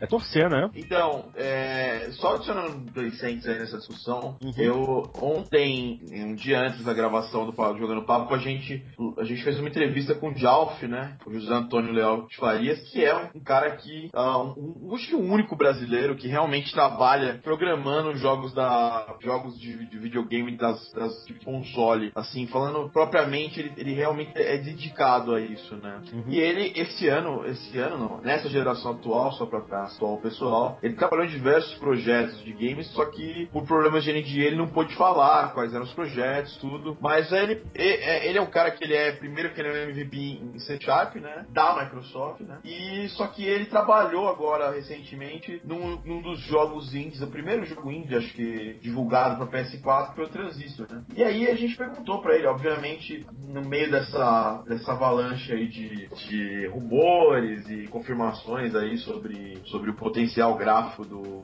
do Xbox One, a gente perguntou pra ele se isso realmente tem fundamento e tal. E aí ele falou duas coisas, uma não muito boa, né? Uhum. E outra coisa, talvez, que possa deixar o, o, o pessoal que, que, que, que tá querendo comprar o One um pouco mais tranquilizado. A coisa não muito boa que ele falou pra gente foi que a Microsoft mudou todo o time dela de Xbox pro Xbox One. Motivo? Ninguém sabe. É... Outra coisa que ele falou é que por, por algum motivo bizarramente que ninguém. Um motivo bizarro, um motivo que ninguém entende, eles. eles ah, o Xbox One hoje não é compatível com o C Sharp, que é a linguagem da Microsoft. E o PS3, o PS4 é compatível com o C Sharp via mono. Então, é, sei, eu achei meio bizarro isso, mas até discuti hoje conversando com outro, outro MVP de C Sharp, que é o, o né? Até pra quem é mais ligado aí na comunidade do PXB, sabe que ele já palestrou, inclusive ano passado, no, no Fórum Nacional. Uhum. E, e ele falou que ele, ele confirmou, mas falou, cara, isso vai mudar. Eu não posso falar muito, mas vai mudar. Eu, eu falei assim pra ele, cara, tu não acha que não é, não devia mudar isso aí, não devia nem ter, ter mudado, né? Não devia nem ter, ter parado esse tipo de coisa, né? É, A gente devia estar tá, seguindo, né? A Microsoft devia estar seguindo a plataforma do jeito que tava já, né? E aí ele, ele, ele ficou meio puto também com a Microsoft e falou, pô, não tô entendendo isso. Ah, essa é a parte ruim, né? A notícia ruim, né? Porque o, o, o Xbox One realmente ele tem um, um problema aí desse início de plataforma para ser programado. Ele é, ele, ele é completamente é, aderente né, ao, ao DirectX, né? Que é a tecnologia que os, que os PCs baseados em Windows usam e também o Xbox usa e também o PS3, o PS4 é, também vai poder usar ela, né? Mas é, falaram que mudaram muita coisa estrutural do Xbox e o PS, PS4 por sua vez mudou, mas mudou para ficar mais próximo do que era o Xbox 360. Ou seja, hoje é, é mais fácil programar. Ele falou pra- nessas linhas gerais, mas era exatamente isso. Hoje é mais fácil programar para PS4 do que para Xbox One. Ponto. Essa, é essa é a notícia ruim, né? Que, da entrevista que ele deu. A boa é que a Microsoft já começou a reagir, né? Nesse sentido. E ele foi num. eh, Eles estão preparando uma forma de, do Xbox ser compatível com essa, com, com essa linguagem da Microsoft. software. Bizarro isso. E outra coisa falando de gráfico, eu, a primeira coisa que eu perguntei é essa história do, do é, SRAM, é, isso é verdade, que é difícil. Ele falou, não, não tem nada a ver. Nós não tivemos nenhum problema com isso e ele tá. Ele, ele, ele auxiliou em mais de um, de um jogo, ele conhece muito bem a, a, a o, o, ambiente de desenvolvimento do Xbox One e também do PS4. Uhum. E, e, ele falou que, que o, o, Xbox One, nas, nas partes, né, assim, no, nos quesitos técnicos, ele é pior que o PS4. Sem tem um, quesito, um outro quesito técnico que, que suplanta o PS4. Por exemplo, uh, upscaling né, nativo, né? O, o, PS3, ele não, tem, não tinha upscaling nativo. Isso aí era feito via software. O que era bem bizarro, assim, perto, perto do, do, do que o 360 fazia, que já era upscaling nativo. E aí, agora o PS4 faz upscaling nativo. Claro que, obviamente, a gente tá falando de um jogo aí que vai rodar 1080p, ele não precisa de upscaling. Mas outros jogos vão precisar. E o Xbox faz o upscaling uh, otimizado. Ele falou que, que, que, o upscaling do Xbox ainda se mantém melhor do que o do, do, que o do PS4, né?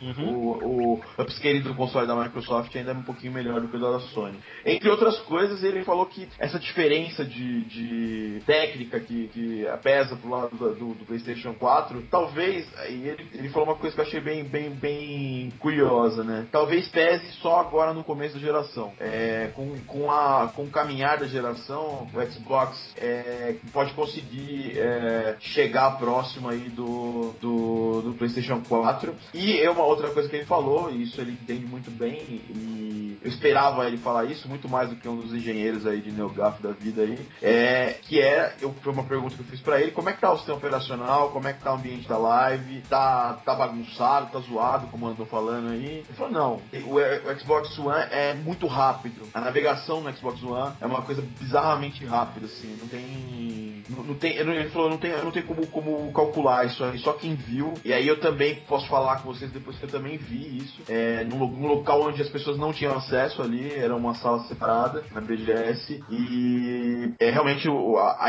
a, a interface do Xbox One é algo assim que tem igual. Eu não cheguei a ver no PS4, porque até o momento no, eu só testei em PCs, né? Então, PCs rodando um emulador de PS4 ou um PS4 escondido não sei lá onde. É, então, o que eu posso falar é que a interface do Xbox One, aparentemente, ela tá. Aparentemente e navegando, ela está melhor que a interface do 360, que era uma preocupação nossa, e uma preocupação de quem tá, soltou rumores aí falando que a live do PS do Xbox One é pior do que a live do, do 360. Pode ser que a live seja pior, porque a gente não testou live mesmo, né? Na verdade, pouca gente testou live, na verdade ninguém testou live hoje ainda. E eu, eu, eu depois desses, desses rumores, eu perguntei pra alguma pessoa, uma pessoa que trabalha na Microsoft, eu falei, pô, vocês estão liberando live pra alguém? Não, a live não tá liberada oficialmente, nem extra oficialmente, nem, nem no sonho ainda. A live vai ser liberada na semana do lançamento do, do Xbox One, que nem não é pra, Nem pra desenvolvedores, nem desenvolvedores. Não, então, tá liberado para os desenvolvedores e áreas interações, mas não,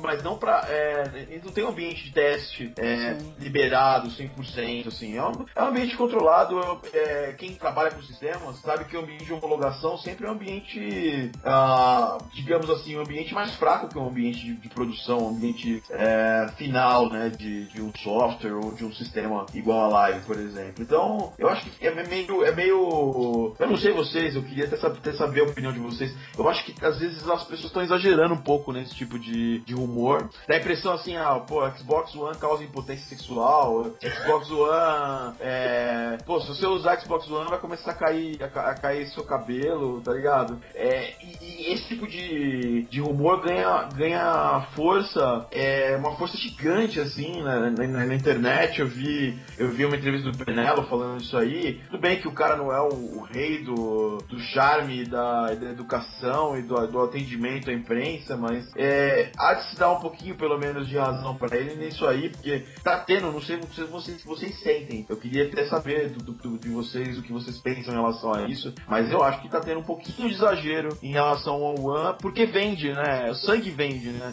É aquela história, né? Se você, se você estiver falando bem do One, é, tudo bem, ok, uma notícia boa do One. Legal, próximo. Agora, se você estiver falando mal, já vai, ô, oh, você viu? Você gosta de Xbox? Ó, oh, Xbox tá dando problema, ó. Eu vou comprar essa porcaria aí, sabe? É, é, é, eu, penso, eu sinto isso um pouco na internet e, e, e eu já comentei isso antes, né? Comentei isso no próprio portal. Isso me afasta um pouco do PS4, porque eu, eu fico meio chateadão com. com ah, me, me chateia esse, esse, esse, movimento da internet, sabe? De valorizar uma coisa, puta, isso aqui é, é 10, supimpa, é da galera, é o melhor, e aquele outro é uma bosta, não serve pra nada, de jogar pela janela, nem devia estar sendo vendido, saca? Eu acho que é um negócio que você, você é, acaba contaminando a internet de uma forma geral, né? Eu não sei pensa sobre isso, acho que é, é legal. É, zero, é sempre, é sempre importante, o povo sempre gosta de, de tomar um lado, né? É, durante muitos anos a Microsoft foi vista como uma coisa ruim, não se esqueça disso. Durante muitos anos, e para muita gente até hoje, a Microsoft é vista como um inimigo, como uma empresa do mal. Quando se anunciou o Xbox, se falou sobre tudo, e a Microsoft fez o favor de fazer aquela cagada do, da, da, da questão do, da apresentação de fevereiro, é, muita gente voltou a ver a Microsoft daquele jeito. A Microsoft é o um inimigo, entendeu? Então, é,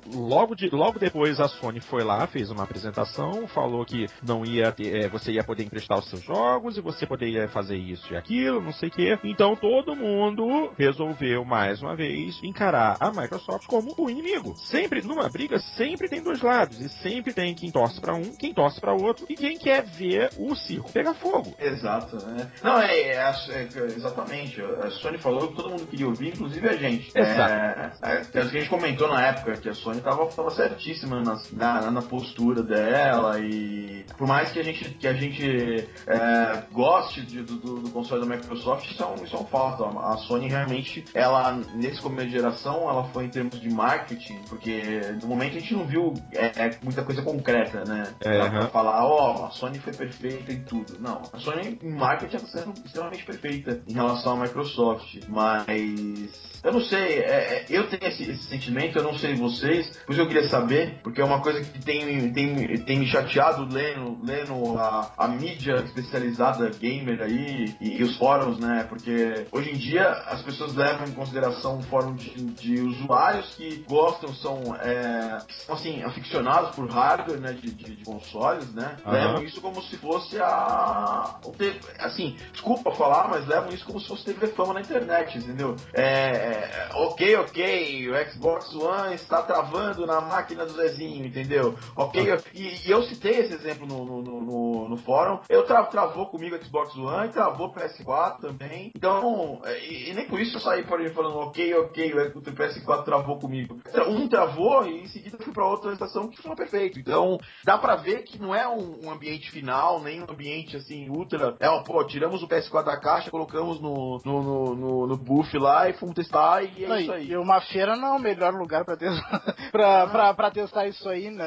É. Os consoles ficam o dia inteiro ligados, é, geralmente confinados em lugares sem, sem ventilação, então é complicado. Mas, mas, mas, eu acho a mesma coisa que o Porto, que na verdade a, a Microsoft ela meio que, que se fez de alvo, né? No início, e daí mesmo depois ela mudando de ideia e tal, ficando no fim a mesma coisa que o PlayStation 4, o pessoal ainda ficou com ranço. E, e, é. e qualquer coisinha fica fica uh, falando contra a Microsoft. É, então, é, e, eu e, acho que... E nessa... E, e, em fóruns eu acho normal isso acontecer, né? Mas, uh, mas em, eu, eu, fico surpresa de, de, de sites com jornalistas, tudo, né? Que deveriam é... ser mais isentos, né?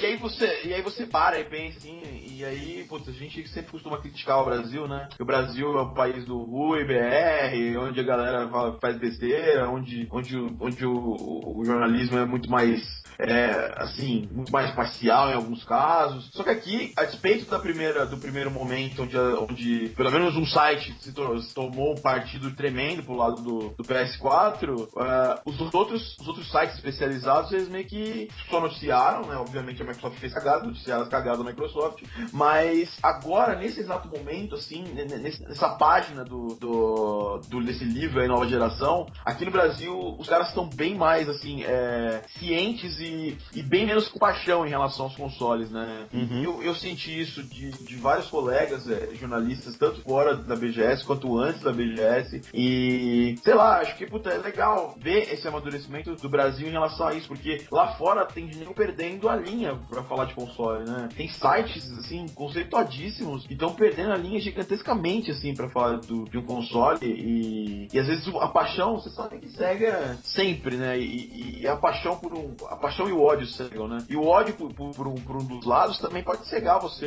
a ver, ver coisas, coisas boas, entendeu? Sei lá, eu, eu acho meio bizarro isso. Não, o- um exemplo disso é que essa semana, não sei se vocês viram, saiu uma FAQ gigantesca do PS4 que a Sony lançou e tem algumas notícias ruins ali, né? Como não vai, não vai rodar CD de áudio, não vai poder escutar MP3, não vai poder. eh, o PS4 não vai funcionar como dispositivo para DLNA, que é, que é poder tocar mídia de, de outros aparelhos da tua casa no PlayStation 4. Aham, coisa que eu faço no PlayStation 3. É. E pode ver que esse tipo de notícia negativa não, não tem nenhum décimo da repercussão de qualquer Sim. coisinha É. menos negativa do que essa que, que sai pro, pro One, né? E eu tomei cuidado de. E aliás, de... o One, o One não vai tocar MP3 direto do console, mas vai ter DLNA e vai tocar CD de áudio. É. Então, Foi confirmado hoje. O LNA, cara, eu uso direto também aqui. É, tanto que, que a minha plataforma de, de multimídia que eu uso mais é o PlayStation 3, porque o, o Xbox 360 é você precisa ser Gold pra poder assistir o Netflix já. Já começa a palhaçada. Então, eu, eu não uso o Xbox 360 pra nada relacionado à Media Center. Eu uso o PlayStation 3 pra tudo relacionado à Media Center. Usava muito bem isso pra jogos, mas ultimamente tenho até usado mais pra jogos do que, o- do que o Xbox. Mas. E eu tomei cuidado, gente, de olhar isso fora do PXB. Porque o PXB a gente fala, pô, mas lá tem muita gente que gosta do Xbox. ah, ou seja, onde, onde junta muita gente que gosta de uma coisa, tem muita gente que não gosta também, né? Uhum. Ou, que, ou também gosta, também que gosta de, de- de tirar o foco e, e falar mal. Eu olhei em outros, outros cantos, né, da, da internet, outros cantos longínquos ou não tão longínquos assim, como vocês conhecem alguns. E, e lá é a mesma coisa, é a mesma percepção. Foi criado, e aí isso vocês podem discordar de mim, tranquilamente, mas foi criado um pouco de, de um comportamento de manada relacionado a, esse, a essa nova geração. Tudo que sai do, do Xbox One, mesmo que seja positivo, é, é uma porcaria. E tudo que sai do, do, do- do PS4, mesmo que seja alguma coisa ruim, é só um- uma coisinha que não faz diferença nenhuma. É. Então é, é meio complicado isso. É, talvez a gente começando a geração desse jeito, é, vai, isso já tá atrapalhando a Microsoft, né? Obviamente, eles já perceberam isso também, é, que tra- atrapalha eles, né? E- mas só que estão fazendo muito pouco pra mudar isso aí também, né? Que é, que é a minha crítica principal à Microsoft. Eles, eles, eles, eles usam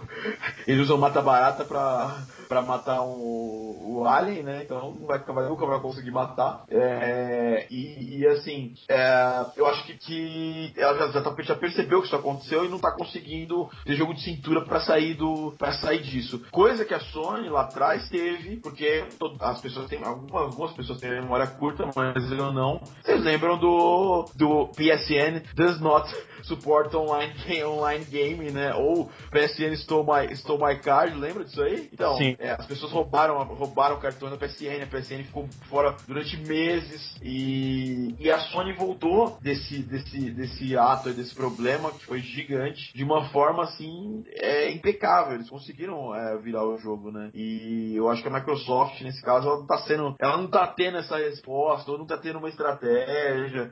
Uma coisa que eu ouço falar de algumas pessoas que trabalham na Microsoft é que na- dentro da Microsoft mesmo tem muita briga de setores, tem um- uma competição ruim e é uma empresa sem comando, né? Se, se já começa desse jeito, é uma empresa sem comando, né? Eu tenho vergonha, não tenho problema de falar isso nenhum. As pessoas, pessoas que vão nos summits da vida, que vão nos, nos encontros da vida de, com, com programadores, com um time de Xbox mesmo, tipo, pegaram as pessoas que trabalhavam no time de Xbox e jogaram pra áreas, tipo, nada a ver, áreas mobile. É, eles mataram o principal produto deles pra fortalecer os produtos que não têm tanto apelo e não tiveram no- com, com- com o passar do tempo, que foi o caso do Windows Phone.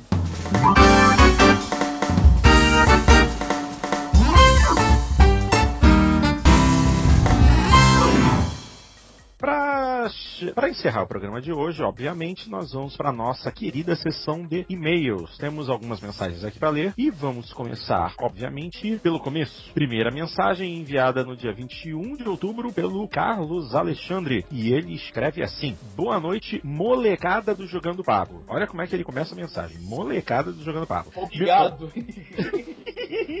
Meu nome é Carlos Alexandre, tenho 32 anos e ele chama a gente de moleque, hein? É. Isso, e, e sou Ele é juvenil. Falou, garoto! e sou conhecido na live como Change Choi e no PXB como BR Psychologist. Há muito tempo acompanho o trabalho da equipe. As discussões promovidas são divertidas e muito informativas, com um clima bacana e familiar. Sempre ouço os programas e curto demais. Estava esperando pela oportunidade de entrar na sala multiplayer, sempre tão concorrida. Finalmente consegui. Eu no momento estou jogando Torchlight. Devido ao hype de Diablo 3, desenterrei esse game e estou adorando. Já terminei a campanha e agora caminho para o desbloqueio da última conquista. Aliás, é só o que falta para abrir a caixa do game da Blizzard. Na última edição, o Celso comentou que se existe algum ismo nele, seria pela Nintendo. Isso me fez pensar, seria eu um ista? Avalie, sou fã incondicional da SEGA, pois joguei seus consoles clássicos, Master System, Mega Drive e o saudoso Dreamcast, uma das plataformas mais injustiçadas da história. Deixa eu dar uma pausa aqui e falar, concordo plenamente com você, Carlos. É, sem dúvida, a mais injustiçada. Tamo junto. Tamo junto aí. É, e você não é isso, não. Você é só saudosista. Se você é um É. isso, você é saudosista. Isso sim. Continuando, é, sempre torço para que Alex Kidd, Sonic, Ristar, Streets of Rage, Afterburner, entre tantos outros, recuperem a glória de outrora. Mas, ultimamente, nem para falar mal a SEGA tá prestando. É uma pena, pois minha mente está repleta de boas lembranças destes jogos incríveis. Aliás, seria uma boa ideia fazer programas comentando sobre alguns games clássicos que merecem ser jogados e ou revisitados. É uma excelente ideia. A gente pode colocar o Dart pra comentar. É, Dart, é, ó, vai ser o nosso Angry Video Game Nerd. Isso aí tem que ser com o Celso. Aí tem que ser com o. Ele só gosta de, de velharia. Ah, eu também gosto, cara. Eu, eu tava me pegando jogando Street of Rage 3 aí esses dias.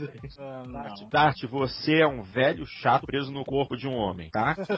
É isso que você é. Não. Olha, nem, nem mais, é, mas ó, é, acho que ele é o velho chato preso no corpo de um velho, já, porque o Dart já tá, já tá chegando perto. Ele, tá mais, ele, ele tem mais idade que o Carlos Alexandre. É, Tá, então mas tem menos, tem menos idade que, que alguns daqui, que um daqui, pelo menos. É, é, você vai Só, ouvir. só de um, só de um. Olha- Olha essa diferença, assim, hein, Dart? Não, não, não tem nada contra o jogo antigo, eu só, tenho contra é gastar dinheiro com o jogo antigo. Porque, ah, não. Se tivesse, então contra. Não, cara, cobrar, cobrar por jogo velho é a mesma coisa que um, que um jogo atual, não, não rola. Não rola de eu, de eu comprar. Cara, isso, aí- isso Fica, aí. fica na memória só. Não, tem muita controvérsia aí, Dart. Dá um tempo, tá? Não vou entrar, não. entrar no, É, entrar no mérito porque eu acho que não é necessário. Mas isso que você falou, na minha opinião, é uma tremenda de uma besteira. É, então a gente tem que ouvir só música nova, né? Porque eu vi o- os clássicos do rock, nem. Não, Não, é, é- aí é que tá, é que, é que na minha opinião, uh, uh, games envelhecem muito pior do que, do que qualquer outra forma de arte. Ah, Envelhecem muito mal. É, tem alguns que Com, com, envelhecem. com raríssimas exceções, né? Tem alguns que envelhecem, assim, eu sei lá. Bom, continuar com o Carlão lá. Música, Tá. filme, tudo bem. mas, uh, mas games normalmente envelhecem mal. É, tá certo. Vamos continuar então com a mensagem do Carlos. Ele escreve assim: A notícia do PS4K, é, a gente vai, vai, vai ficar chamando ele assim mesmo, né? Foi semelhante à espada do Sephiroth na Ares em Final Fantasy VII. E olha que nem joguei esse game. Isso foi. E já, já veio um spoiler enorme em cima do Ah, ó, mas também spoiler de Final Fantasy VII, rapaz, cara. O jogo tem, sei lá, tem 200 anos, velho. mas, Pô. É igual falar do poderoso chefão. Oh, aconteceu isso do poderoso chefão. Como assim, rapaz? Não, isso, isso, spoiler aí do poderoso chefão. Ah, no Super Mario a Princesa Peach nunca tava no castelo. Oh. Sempre no próximo. É, mas isso vale pra todos os jogos do Mario, né? É. Todos, de todos os. Sei. Vamos lá, vamos lá, continuando. Creio que pelo menos no Brasil, a disputa entre Xbox One e PS4K já começa com vantagem para o console da Microsoft, contrariando muitas previsões. Claro, a nova geração ainda nem começou e ainda tem muita coisa para acontecer. A minha preferência será sempre da Microsoft, pelas franquias que me conquistaram nessa geração, como Gears, Forza e principalmente Halo. Mas torço que a Sony e a Nintendo também disputem esse mercado com uma competição sadia e benéfica para nós jogadores. Bom, é isso, obrigado pelo espaço e até a próxima. Um grande abraço. Carlos, valeu muito pela participação, muito obrigado pela mensagem, foi excelente. A gente conseguiu até discutir um pouquinho aqui, dar umas belas risadas. Muitíssimo obrigado. Ô, ô, pô, só falar aqui, galera do da, da BGS, ninguém tava tão muito preocupado com o PS4K lá, não. Tá todo mundo lotando stand da, da, da Sony. É, porque era a única oportunidade que eles iam ter pra jogar o PS4, né? Não, não tinha ninguém com nariz de palhaço lá. Não, Não, tinha sim. cara, não, o- tinha sim, tinha sim. Tinha um, tinha um, tinha um Mario do- salão do automóvel, você vai ficar vendo o, o carro da, da Volkswagen ou você vai ver a Ferrari? E você vai comprar onde, ah, Mas você vai fazer, a- você vai fazer é, manifestação contra a Ferrari, preço da Ferrari lá? Eu já faço ela, tem 41 anos que eu, que eu boicoto a Ferrari. Continua boicotando, né? Eu tô hoje. doido pra quebrar esse boicote. Vamos Mas ver é- se por esse boicote ca- acabar, né? Eu tô doido pra acabar com esse boicote que eu. Eu vi nego falando, eu vi nego falando que teve um- uma repressão a, a. Cara, eu passei todo dia ali em frente ao stand da Sony, eu perguntei pra gente que trabalhava lá, ei, como é que foram as manifestações? Ah não, foi só o Mario, foi só o Mario com a roupa rasgada aqui que veio fazer uma, uma graça aqui. A gente mandou ele passear, foi só um cara. Ai, Jesus É Cristo. os, é os protestantes de internet, né? Mas chega na hora de, de ir pro mundo real, daí não, não vão, né? Exatamente. Bom, vamos lá, gente. Próxima mensagem. Essa mensagem aqui foi enviada pelo Chacal. Chacal, o grande Chacal. Ninguém aqui conhece, mas eu conheço, é amigo de muitos e muitos anos. Grande Luiz Lourenço, companheiro de longa data. E ele escreve assim: Saudações. Em primeiro lugar, gostaria de mandar um grande abraço a todos, em especial meu, a meu, meu grande amigo Fábio Pô. Grande abraço. Tem mais história aí que, que ele tá nos contando, viu? Tem bunda na jogada. Não, não, não, não tem jogado. gente. É amizade de quase 20 anos já. Tempo. Brincadeira, tô brincadeira. Eles vão continuar a mensagem assim. Acompanho há algum tempo o podcast tentando me manter informado para conseguir conversa- conversar com o meu filho Lucas, de 11 anos, sobre um dos assuntos que ele mais gosta, videogame, óbvio. Nesse atual momento não tenho interesse em comprar um novo console, mas tenho acompanhado o desenrolar das notícias. A mega pisada de bola da Microsoft no lançamento do Xbox One, a volta atrás em quase tudo que falou, a malandragem da Sony em usar isso a seu favor, até chegarmos à famigerada informação do preço do PS4K. Eu e o Lucas sempre conversamos sobre qual videogame compraríamos. Minha preferência sempre foi pelo Xbox One, enquanto ele tinha preferência pelo PS4K. Acho que era a síndrome da grama do vizinho ser mais verde. Afinal, aqui em casa temos um 360, mas ao ver o preço, qualquer dúvida que havia se dissipou. Se quando acontecer de comprarmos o nosso videogame, essa discrepância ainda persistir, será um Xbox One. Como sabemos nesse mercado, não tem ninguém santo. E o preço inicial proposto pela Microsoft foi baseado numa análise do mercado naquele momento. Acabei de ver uma mensagem no PXB que a Microsoft informou que após a pré-venda o valor do Xbox vai subir 100 reais. Acho que esse aumento é a ponta do iceberg. E era meu medo quando soube do preço do PS4K. Com seu concorrente direto custando quase o dobro, já, vendo a já vejo a Microsoft elevando gradativamente o preço do Xbox One. Talvez não no patamar de 4K, mas com certeza próximo a 3 mil reais, que ainda será bem mais barato que o concorrente. Estou achando que será mais uma situação onde o consumidor brasileiro vai entrar pelo cano. Se fugir da frigideira, vai acabar caindo no fogo. O que vocês acham? Mais uma vez, um grande abraço para todos. Chacal. Existe essa grande possibilidade, né? Afinal de contas, a Sony deu a brecha. É, eu não acredito que vá subir tanto assim, perto de 3 mil reais, porque não é só o PS4 que concorre com a, com a, micro, com a, com a Microsoft, mas também o mercado cinza, né? Ah, o Yu também. Oh, desculpa. Fala! Não, o Yu também. Ah, é. é. É, porque uh, se, se distanciar muito do preço do mercado cinza, ninguém vai comprar o original, o oficial vai pro mercado cinza, né? Ah, sim, também concordo. Inclusive também a Microsoft também tem que ficar esperta porque a Sony não vai manter esse preço absurdo aí por tanto tempo, né? Logo, logo, logo, logo não digo, mas acho que daqui, sei lá, pelo menos um ano, a, a Sony vai baixar esse preço e ela vai tentar ser competitiva, né? Ou não também, né? É, antes de passar para a próxima mensagem, eu queria só fazer um pequeno comentário aqui a respeito da assinatura da mensagem do Chacal. Chacal é um viciado em heavy metal, sempre foi. E ele é absolutamente fã de Iron Maiden, né? Up the Irons. E ele escreve assim na assinatura nova, na assinatura dele. CD novo do Iron Maiden, 40 reais. DVD duplo gravado no Rock in Rio, 75 reais. Seu filho de 5 anos pedindo para ouvir Fear of the Dark do Iron Maiden, não tem preço. Ir com seu filho de 7 anos no show do Iron Maiden, não tem preço. Ver seu filho de 11 anos já ter assistido 3 shows do Iron Maiden não tem preço. Ver seu filho se acabar num show do Slipknot não tem preço. Aliás, tem preço sim. Passar a torcer pelo time de futebol dele. Coitado. Chacal sempre odiou futebol, mas acabou tendo que torcer pelo time do filho. É a forma que ele tá tendo de pagar, tadinho. Próxima mensagem enviada pelo Pedro Vieira. E ele escreve assim: Ó, se prepara que essa mensagem é interessante, vai dar discussão, hein? Olá, amigos do Jogando Papo. Meu nome é Pedro Vieira, sou de Recife, Pernambuco e minha gamer, minha gamer tag é An Anaxi, ou seria Anaxai, porque termina com Y, né?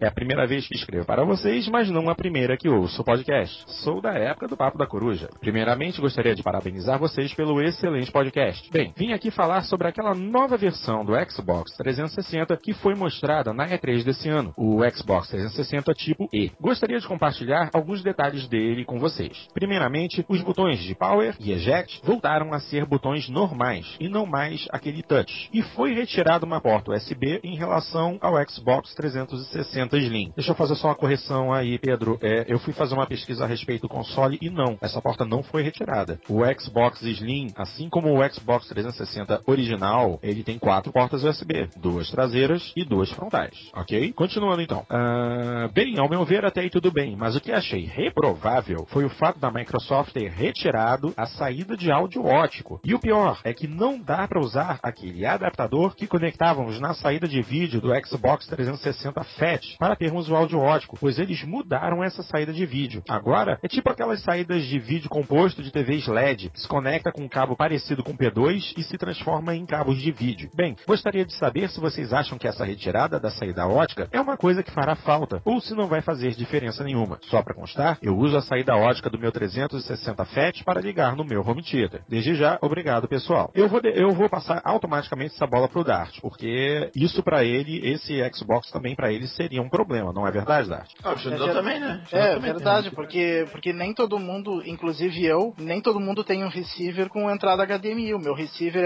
ainda é antigo e é excelente o receiver, mas não tem entrada HDMI, ele só tem entrada ótica. Então, então eu, se eu comprasse esse modelo, eu ia ser obrigado a só ouvir ou som HDMI ligado direto na TV, ou som da TV, ou uhum. então ligar para aquela saída P2 ali, uh, ainda ter que comprar um adaptador para poder ligar no, no receiver em, em estéreo apenas. Sério? Somente em estéreo. É, e o próprio analógico. E, ah, é, e o próprio Dart me chamou a atenção quando a gente estava fazendo a discussão das mensagens antes da leitura. Há um detalhe interessante. O Xbox One tem a saída de áudio ótico. Por que, que eles tiraram do 360? Não, não tem explicação, não tem por que tirar. Baratear, é que nem tá, é, tirar tapete do, dos veículos para ficar mais bacana, para fazer o barateamento do, do console. Mas é um, uma economia porca, porque... Porca. Uma economia em um console é porca. E uma economia em mil, dois mil, três mil consoles já faz uma grande diferença. Sim, mas eles já cobram, tá dentro do preço. Não, não mas eles estão barateando. Eles já anunciaram que o, o, console vai passar a custar, acho que 999, bom, depois do lançamento do ano. Ainda tem que confirmar, mas eles estão. Não, aqui no Brasil já baixou o preço. Aqui no Brasil. É, uma queda do preço. Mas Ou seja, mesmo com pra, o Slim ainda, né? Pra, é, é ué, mas, mas vai ser substituído. Eles param de fabricar o Slim e passam a fabricar só esse Type E. Uhum. Né? Ou seja, esse barateamento em um console é uma bo bobagem. Você fala, ah, tá arrancando. Mudou os botões. O botão que tinha de um sensor é mais caro do que o, o botão Sim, push. Mas, mas, mesmo com, com eles barateando o console, eles diminuindo o preço do console, com certeza eles estão lucrando muito mais com o console do que na época do lançamento, que, com preço Sim. full. Ah, cara, aí é difícil. Você tem que ver as contas que estão fazendo nesse produto, o que, que estão esperando arrecadar com ele. É. Tá? Talvez tenho... até a intenção de venda, assim, eles estejam até prevendo o encalhe desse console pro. Ou seja, é, vai ser o console mais barato que eles vão fazer, que eles vão montar, e já prevendo que daqui seis meses vai cair muito a, a busca por esse, esse, produto. E aí não vale a pena ter um custo de produção que eles têm hoje com o Slim, né? Custo de produção caro. É, exatamente. É, e também tem toda a questão de pesquisa que foi feita bem antes, durante toda, toda a geração, que é, ah, mas, mas agora o lucro vai ser maior. Não, isso é diluído, né, nos anos de, de venda, ou, né? Ou então, ou então eles estão pensando assim, que quem vai comprar agora é quem sempre compra no final da geração porque tá mais barato, e geralmente essas pessoas não têm home theater. Talvez seja esse pensamento. Ah, não, mas é, não, não acho que eu também seja assim, não. Mas faz sentido isso, porque quem, quem deixa pra comprar até um no fim da Não, geração, não, quando ela já terminou, que Quando, quando é sinal qualquer- que não tem dinheiro pra Não, mas comprar. você pode ver que qualquer produto que tá para chegar ao seu fi- final do seu ciclo de vida, ele é barateado assim, é, ao máximo. As peças trocadas por peças de, me- de menor qualidade, né? É, retirado dele tudo que possa é, significar um encarecimento. É, quem, É, quem gosta de fazer gente- muito isso, mesmo antes do fim do ciclo de vida, é a Sony. A Sony sempre teve mania de fazer isso, né? Sim, Mas a Microsoft sim. não tinha feito até agora, inclusive. Não, você pega, o, você pode inclusive o Slim é melhor Sony, do que o. A qualidade, a qualidade do, do plástico que ela usa num console vai diminuindo essa qualidade até lançar o último dela. Não, da- inclusive da- a Sony, quando ela lançou o PlayStation 3, tinha retrocompatibilidade por hardware, tinha, Sim. eh, tinha entrada para cartão de memória. Daí, na primeira, a primeira coisa que fizeram foi tirar essas duas coisas: eh, entrada para cartão de memória Porque não e. era interessante, eles querem, eles querem vender jogos novos, não querem que você use os jogos velhos. É, sim, sim, mas, eh, mas, eh, mas é incrível, né? A Sony ela sempre faz isso, não no fim da vida do, do console, mas É, no começo da vida do console ela já fez isso. E, e foi tirando cada vez mais coisa.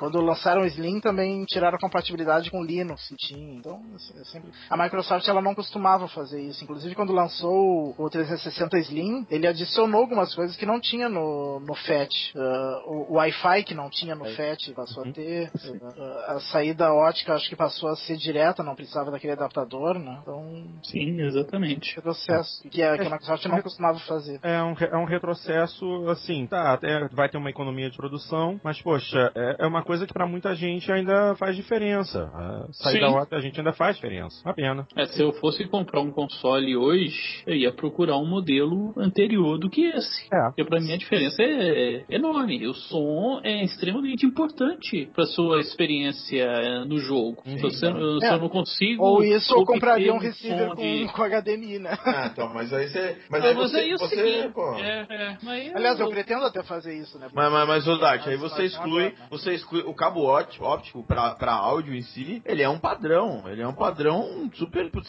difundido pra caramba, e não É um tem, e, Mas, gente, a gente também tem que lembrar o seguinte. e não tem, não tem prazo pra deixar de ter padrão, não tem prazo Não. pra isso. É, Infelizmente tem, era o que eu ia comentar agora. Não, não dá pra fazer, o, o, portu- o áudio não é só home theater. Eu é, sei que não, mas você tem que levar em consideração o seguinte: é, o, o a conexão ótica tem limitações. Pelo cabo ótico, pelo que eu pude ler, pelo cabo ótico você consegue no máximo 6.1. Pela Não, e além disso, não consegue áudio lossless, uh, multicanal, como tem o HDMI. Né? Exatamente, o HDMI tem uma banda de transmissão de dados muito superior. É, No HDMI você consegue fazer de, é, de 7.1, 7.2 e um número muito superior de canais que o áudio ótico não consegue. Inclusive 7.1 PCM, né? Uhum, exatamente, o áudio completamente sem compressão. Quer dizer, ele é ainda um relevante. Daqui a alguns anos não será, mas há muita gente ainda faz uso. Eu faço uso. E pra mim, faço.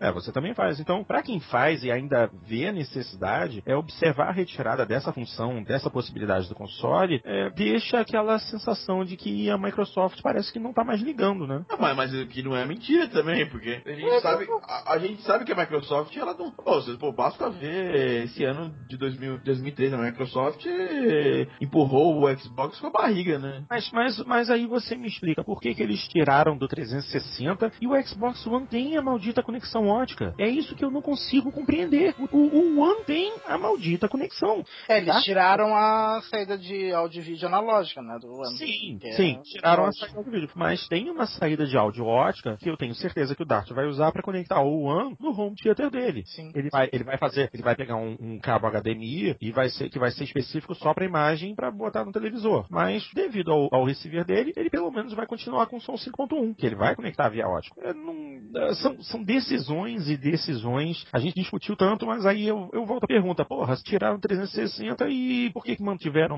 Não, não dá para compreender. Simplesmente não dá. Vamos para a última mensagem de hoje? Ela foi escrita pelo nosso queridíssimo amigo Marcelo Landim. Esse cara é bom. E ele escreve assim: Olá pessoal, tudo bem? Fui na BGS 2013 no domingo, dia 27, e tive a enorme alegria de testar os dois consoles da próxima geração. Joguei Rise e Forza 5 no Xbox One e Drive Club e NEC para o PlayStation 4. Os dois estandes, tanto da Microsoft quanto da Sony, estavam lotados. O controle está mais leve e menor, e o console um pouco maior que o 360. O sensor Kinect está maior também, mas nada que tire o brilho do Xbox One. Os gráficos de Rise são impressionantes e jogar Forza 5 foi uma delícia. Pela Sony joguei também o Gran Turismo 6 para PlayStation 3. Muito bom por sinal, vale a compra. E conheci e acompanhei também de perto o trabalho do Zero Cool. Ele está de parabéns, belíssimo trabalho. E é isso aí, pessoal. Um grande abraço a todos. Pô, o Landim tava lá, mandou um abraço é, físico, né, pra todos, né? E. Pô, eu esqueci do Drive Club, né, cara? Eu não senti vontade de testar esse jogo.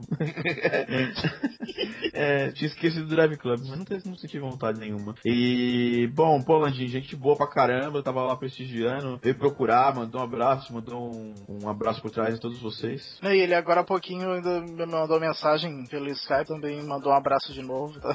Um abraço pra ele também. Abraço, Marcelão. Valeu mesmo. Você tá no nosso coração. E por hoje é isso aí, gente. Tá tudo lido, tá tudo discutido. Chegou a hora de descansarmos. Mas, claro, vamos lembrar a todos vocês. Visitem o PXB, www.pxb.net.br, a maior comunidade brasileira de Xbox. Lá na área de podcast, vocês também encontram o Jogando Papo. Deem uma chegada lá, participem da discussão. Ainda não é um usuário do PXB? Crie sua conta. Com certeza vai ter muita coisa para você conversar, porque, embora seja a maior comunidade de Xbox, nós também temos áreas para os outros consoles. Todo mundo é convidado a participar. E participem da discussão. Ou depois de ouvir o programa, deixem sua sugestão, deixem sua crítica, participem do comentário. A galera tá respondendo lá, tá participando. Celção, infelizmente, não esteve com a gente, mas ele faz questão de estar por lá respondendo as perguntas e fazendo a discussão caminhar. Então, vamos lá. Obviamente, a gente também pede que vocês mandem suas mensagens pra gente através do nosso e-mail, jogandopapo.jogandopapo.com.br. E não vamos nos esquecer dos nossos queridos companheiros da Torre dos Gurus, www.torredosgurus.com.br, a galera do Mafagrafos, claro. Tem uma chegadinha lá no www.mafagrafos.net, o site para quem curte discussões a respeito de tecnologia. Também não posso esquecer de citar o nosso querido amigo Zero Cool, que tem o seu maravilhoso Pixel DJ. Deem uma chegadinha para acompanhar o material dele, que no momento só tá no YouTube, né, Zero? Não, SoundCloud, podcast Ah, também. claro, claro, claro. Então vamos lá. www.youtube.com barra pixeldj e no SoundCloud é a mesma coisa, meu querido? Mesma Sound- soundcloud.com barra pxldj Deixei de falar de alguém? Não? Então é isso. Minha gente, muitíssimo obrigado pela audiência e até a edição número 30. Viu? Não errei. Agora não errei. Até a edição número 30 daqui a duas semanas. Um grande abraço e até a próxima.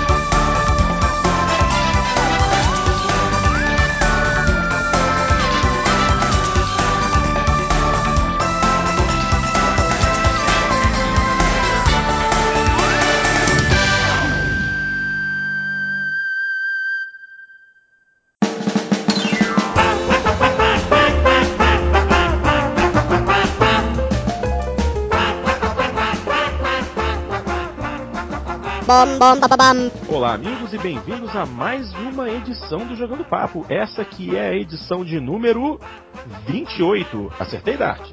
Não, 29. Ok, então isso aí você vai editar. Bom, bom, ba, ba, bam. Então vamos de novo. Olá, amigos, e bem-vindos a mais uma edição do Jogando Papo, o podcast onde não basta jogar, é preciso debater.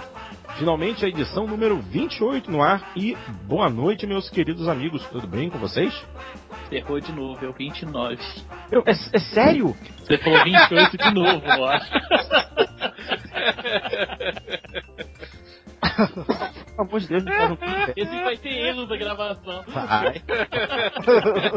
Duas vezes seguidas, cara. Que vergonha. Que vergonha. Vamos lá de novo.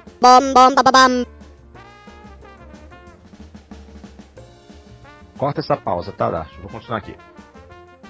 É uma pausa muito dramática, É, né? porque- Ele escreve assim, Na verdade, e o- dá aquela parada. Na verdade, eu corto todas Não. as pausas automaticamente. O, o Audacity corta tudo automático. Ô, Porque, porque eu Ô, tava falando. ô, aí- Xandão, é, por- é porque o Carlos Alexandre realmente é um, é um nome que tem impacto, né, cara? Não, é, deu uma pausa dramática agora que eu fiquei até com medo. eu tava lendo, eu tava lendo aqui, eu tinha jogado a janela do, do Gmail pra, pra primeiro plano. Aí quando eu tô fazendo a leitura, de repente começou a piscar aqui o, o, o, o botão do, do Skype, né? Que alguém, Todo o pessoal piscar aí, pô. é, o- E aí ele ficou com medo, né, porque começou a piscar. Colocou a, a, a, a pausa dramática. que quando o botão pisca, a gente tem que dar uma parada, entendeu?